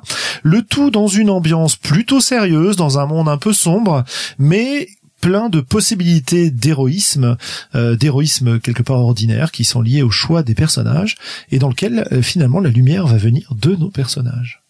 Voilà, voilà. Avez-vous un point à ajouter. Euh, Un point à ajouter, un nom à trouver pour cette euh, ce, ce, ce setting? Moi, le nom qui me vient, c'est le bloc. Mais parce qu'on a utilisé beaucoup ce terme. Maintenant, avez-vous un nom plus intéressant que le mien? Mhm. Moi, je pensais pas à un nom, je pensais juste à quelque chose de bête. Le, pour euh, augmenter la gentilité du joueur, que le rêve en monnaie d'échange puisse, on échange des rêves contre euh, la Euh. possibilité de faire, euh, de manipuler, de, de faire évoluer le monde aussi, le système. Ça, c'est très intéressant pour le système. Oui, tout à fait. C'est euh, Oui, oui, oui, compris. contre un rêve, voilà. Ouais, ouais. Échanger- rêve, je vais pouvoir faire telle action. Contre un rêve, on, comme- on obtient une, euh, une, euh, une autorité sur la description, par exemple. Voilà. Euh, L'idée du fait point. mais pour le titre, s'il vous plaît, parce qu'il est tard. Bah, moi, moi j'aime bien le bloc, ça renvoie à Mega City One, Judge Dredd avec ses gros blocs. Morgan qui nous avait trouvé un titre. euh, euh, Morgan qui nous avait trouvé un titre génial euh, qui était Green Void. Est-ce que tu as une idée? Si tu n'es pas endormi dans ton coin. C'est l'excès de Chouchen, ça, depuis qu'il est en Bretagne. Voilà. Bon, bah tant pis. Euh, Anne, est-ce que ça te va? Oui, très bien. Ok, ça s'appellera donc le bloc et ce sera bientôt dans vos oreilles. Écoutez, euh, on a un tout petit tour très rapide de coup de gueule, coup de cœur, coup de gueule, je vais réussir à le dire, avant de rendre l'antenne, euh, n'est-ce pas? Euh, Êtes-vous prêts, prête à nous faire ça en allez euh, trois minutes maximum chacun chacune? Ah non, moi j'ai besoin d'un peu de temps parce que c'est important. Ah bon. Possible. Bah peut-être que quelqu'un va te donner sa place.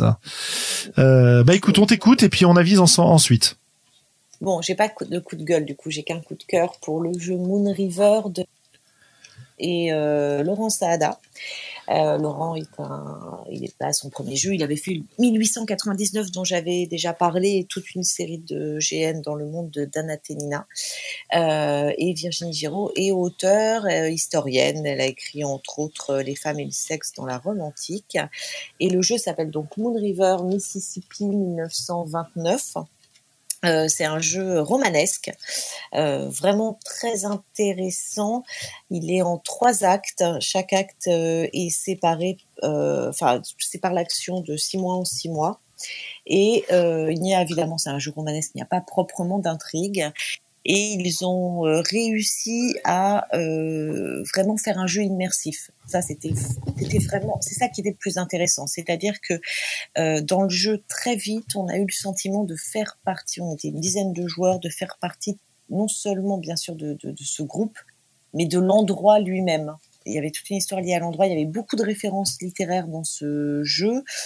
Tennessee Williams, Margaret Mitchell. Euh, euh, moi, je n'avais jamais. Alors, je peux pas, je peux pas raconter parce que évidemment, du coup, je ne peux pas spoiler. Même les ateliers, je peux pas les spoiler, mais ça n'a rien à voir avec des ateliers euh, de développement personnel ou pour euh, savoir gérer ses émotions parce que c'est un jeu d'émotions. Moi, en jeu, j'ai jamais de problème d'émotion. C'est quelque chose que j'accepte assez facilement, l'émotion en général. Et je n'avais jamais pleuré. J'avais déjà été émue, je n'avais jamais pleuré. Là, en termes de jouabilité, tout, tout est mis en place pour, qu'on arrive à un moment ou un autre à pleurer. Et pas à, à pleurer dans un déballage de sanglots et d'émotions, mais, vraiment à, à pleurer parce que euh, les personnages, bon, c'est extrêmement bien casté, même quand les personnages n'ont pas de résonance, j'ai parlé avec les autres joueurs, avec, euh, avec, avec nos vies, euh, en fait, on touche à des à des émotions très littéraires, hein, puisqu'il y a beaucoup de références euh, qu'on connaît cinématographique aussi qu'on connaît. Donc évidemment, on est déjà on est déjà enclin à l'émotion euh, dès le dès le début du jeu. Euh, donc voilà, c'était vraiment vraiment un, un, très bon jeu euh, qui avait l'air de pousser à l'émotion, mais qui est très subtil.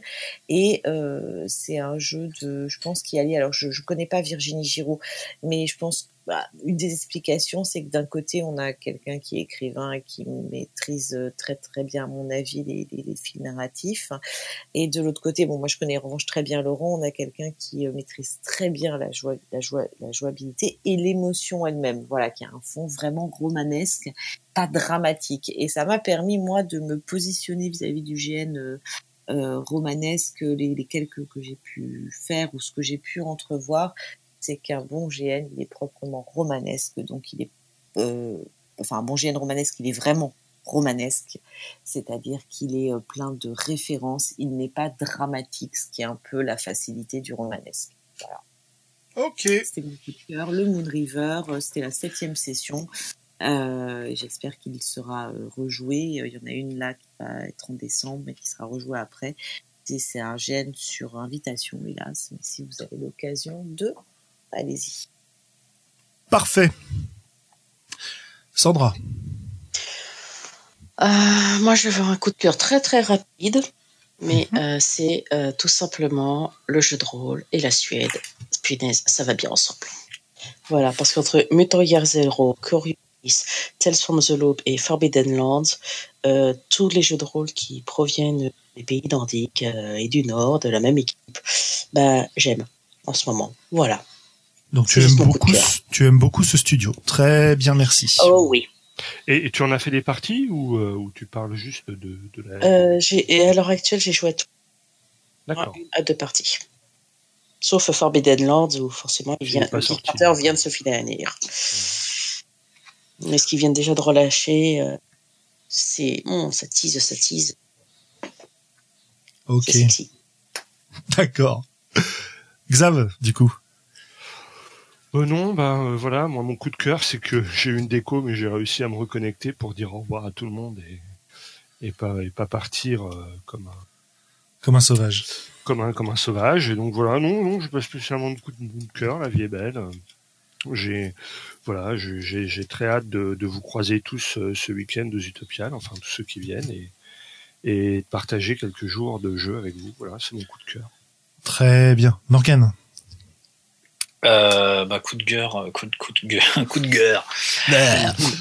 un coup de gueule très rapide, pareil, et assez euh, mainstream euh, finalement, mais la saison 2 de, de, Stranger Things, qui est vraiment euh, chouette jusqu'à alors jusqu'à présent. Je l'ai pas terminé, je suis, il me reste encore deux ou trois épisodes à, à voir, mais j'aime bien le fait qu'elle soit vraiment portée par par les personnages et, et qu'elle qu'elle passe du temps, qu'elle s'apesantisse pas mal sur la gestion de, de l'après, euh, des tragédies qu'on peut avoir vécues, de, de, comment les, personnages vivent avec euh, le, poids d'un, d'un événement monstrueux qu'ils ont traversé. Et c'est, c'est vraiment fait avec beaucoup de beaucoup d'habileté et euh, je trouve ça très très très surprenant. Je, je m'attendais pas du tout à ça pour la deuxième saison, mais c'est vraiment c'est vraiment intéressant et c'est vraiment une, une grande série de la première saison.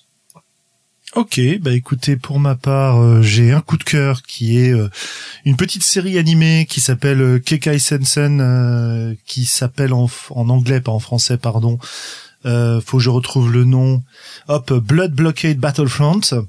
Euh, qui est une euh, un truc hyper euh, hyper sympa moi qui me plaît beaucoup parce que ça me rappelle beaucoup de parties qu'on a fait dans une campagne d'un jeu qui s'appelle Itrasby c'est pas du tout le même setting mais on est dans une espèce de ville où on a, on a un télescopage de notre monde et de d'espèces de monde complètement alternatifs complètement bizarres. C'est plein d'aliens étranges il se passe plein de trucs bizarres. Il y a des personnages qui font n'importe quoi il y a une certaine incohérence et un certain nonsense dans la dans la narration et du coup ça me plaît bien. Donc voilà voilà, il y a une saison qui est terminée, une nouvelle saison qui est en cours. Et puis j'ai un petit coup de gueule, un petit coup de gueule à propos des réactions de un certain nombre de membres de la communauté rôliste vis-à-vis de la sécurité émotionnelle. Justement, dès que ça vient sur le terrain, il y a des rejets extrêmement violents de ces problématiques-là, euh, qui ne correspondent pas du tout à ma vision des choses. Euh, il y a une, réduction euh, un simplisme euh, terrifiant de la part de, de beaucoup de monde vis-à-vis de ça. Et euh, bah écoutez, euh, il y a beaucoup beaucoup de choses qui ont été écrites sur le sujet. C'est un sujet qui a été abordé depuis, allez, peut-être dix ans par les communautés internationales. Il serait peut-être temps qu'en France on s'y intéresse. Il s'agit pas d'empêcher les gens de jouer. Il s'agit pas de leur demander de jouer d'une certaine manière. Il s'agit simplement peut-être de prendre en compte qu'on peut faire attention euh, aux gens avec qui on joue et qu'on peut être un peu humble en se disant que parfois on peut-être qu'on peut rater des choses quoi, qu'on n'est pas dans leur tête. Voilà, bref. Vous vous lirez les choses sur le sujet si ça vous intéresse. Voilà, voilà pour moi. Euh, très bien. Écoutez, je vous dis donc bonsoir et merci, merci de nous avoir écoutés. Voilà. Salut, salut. Bonsoir. Au revoir.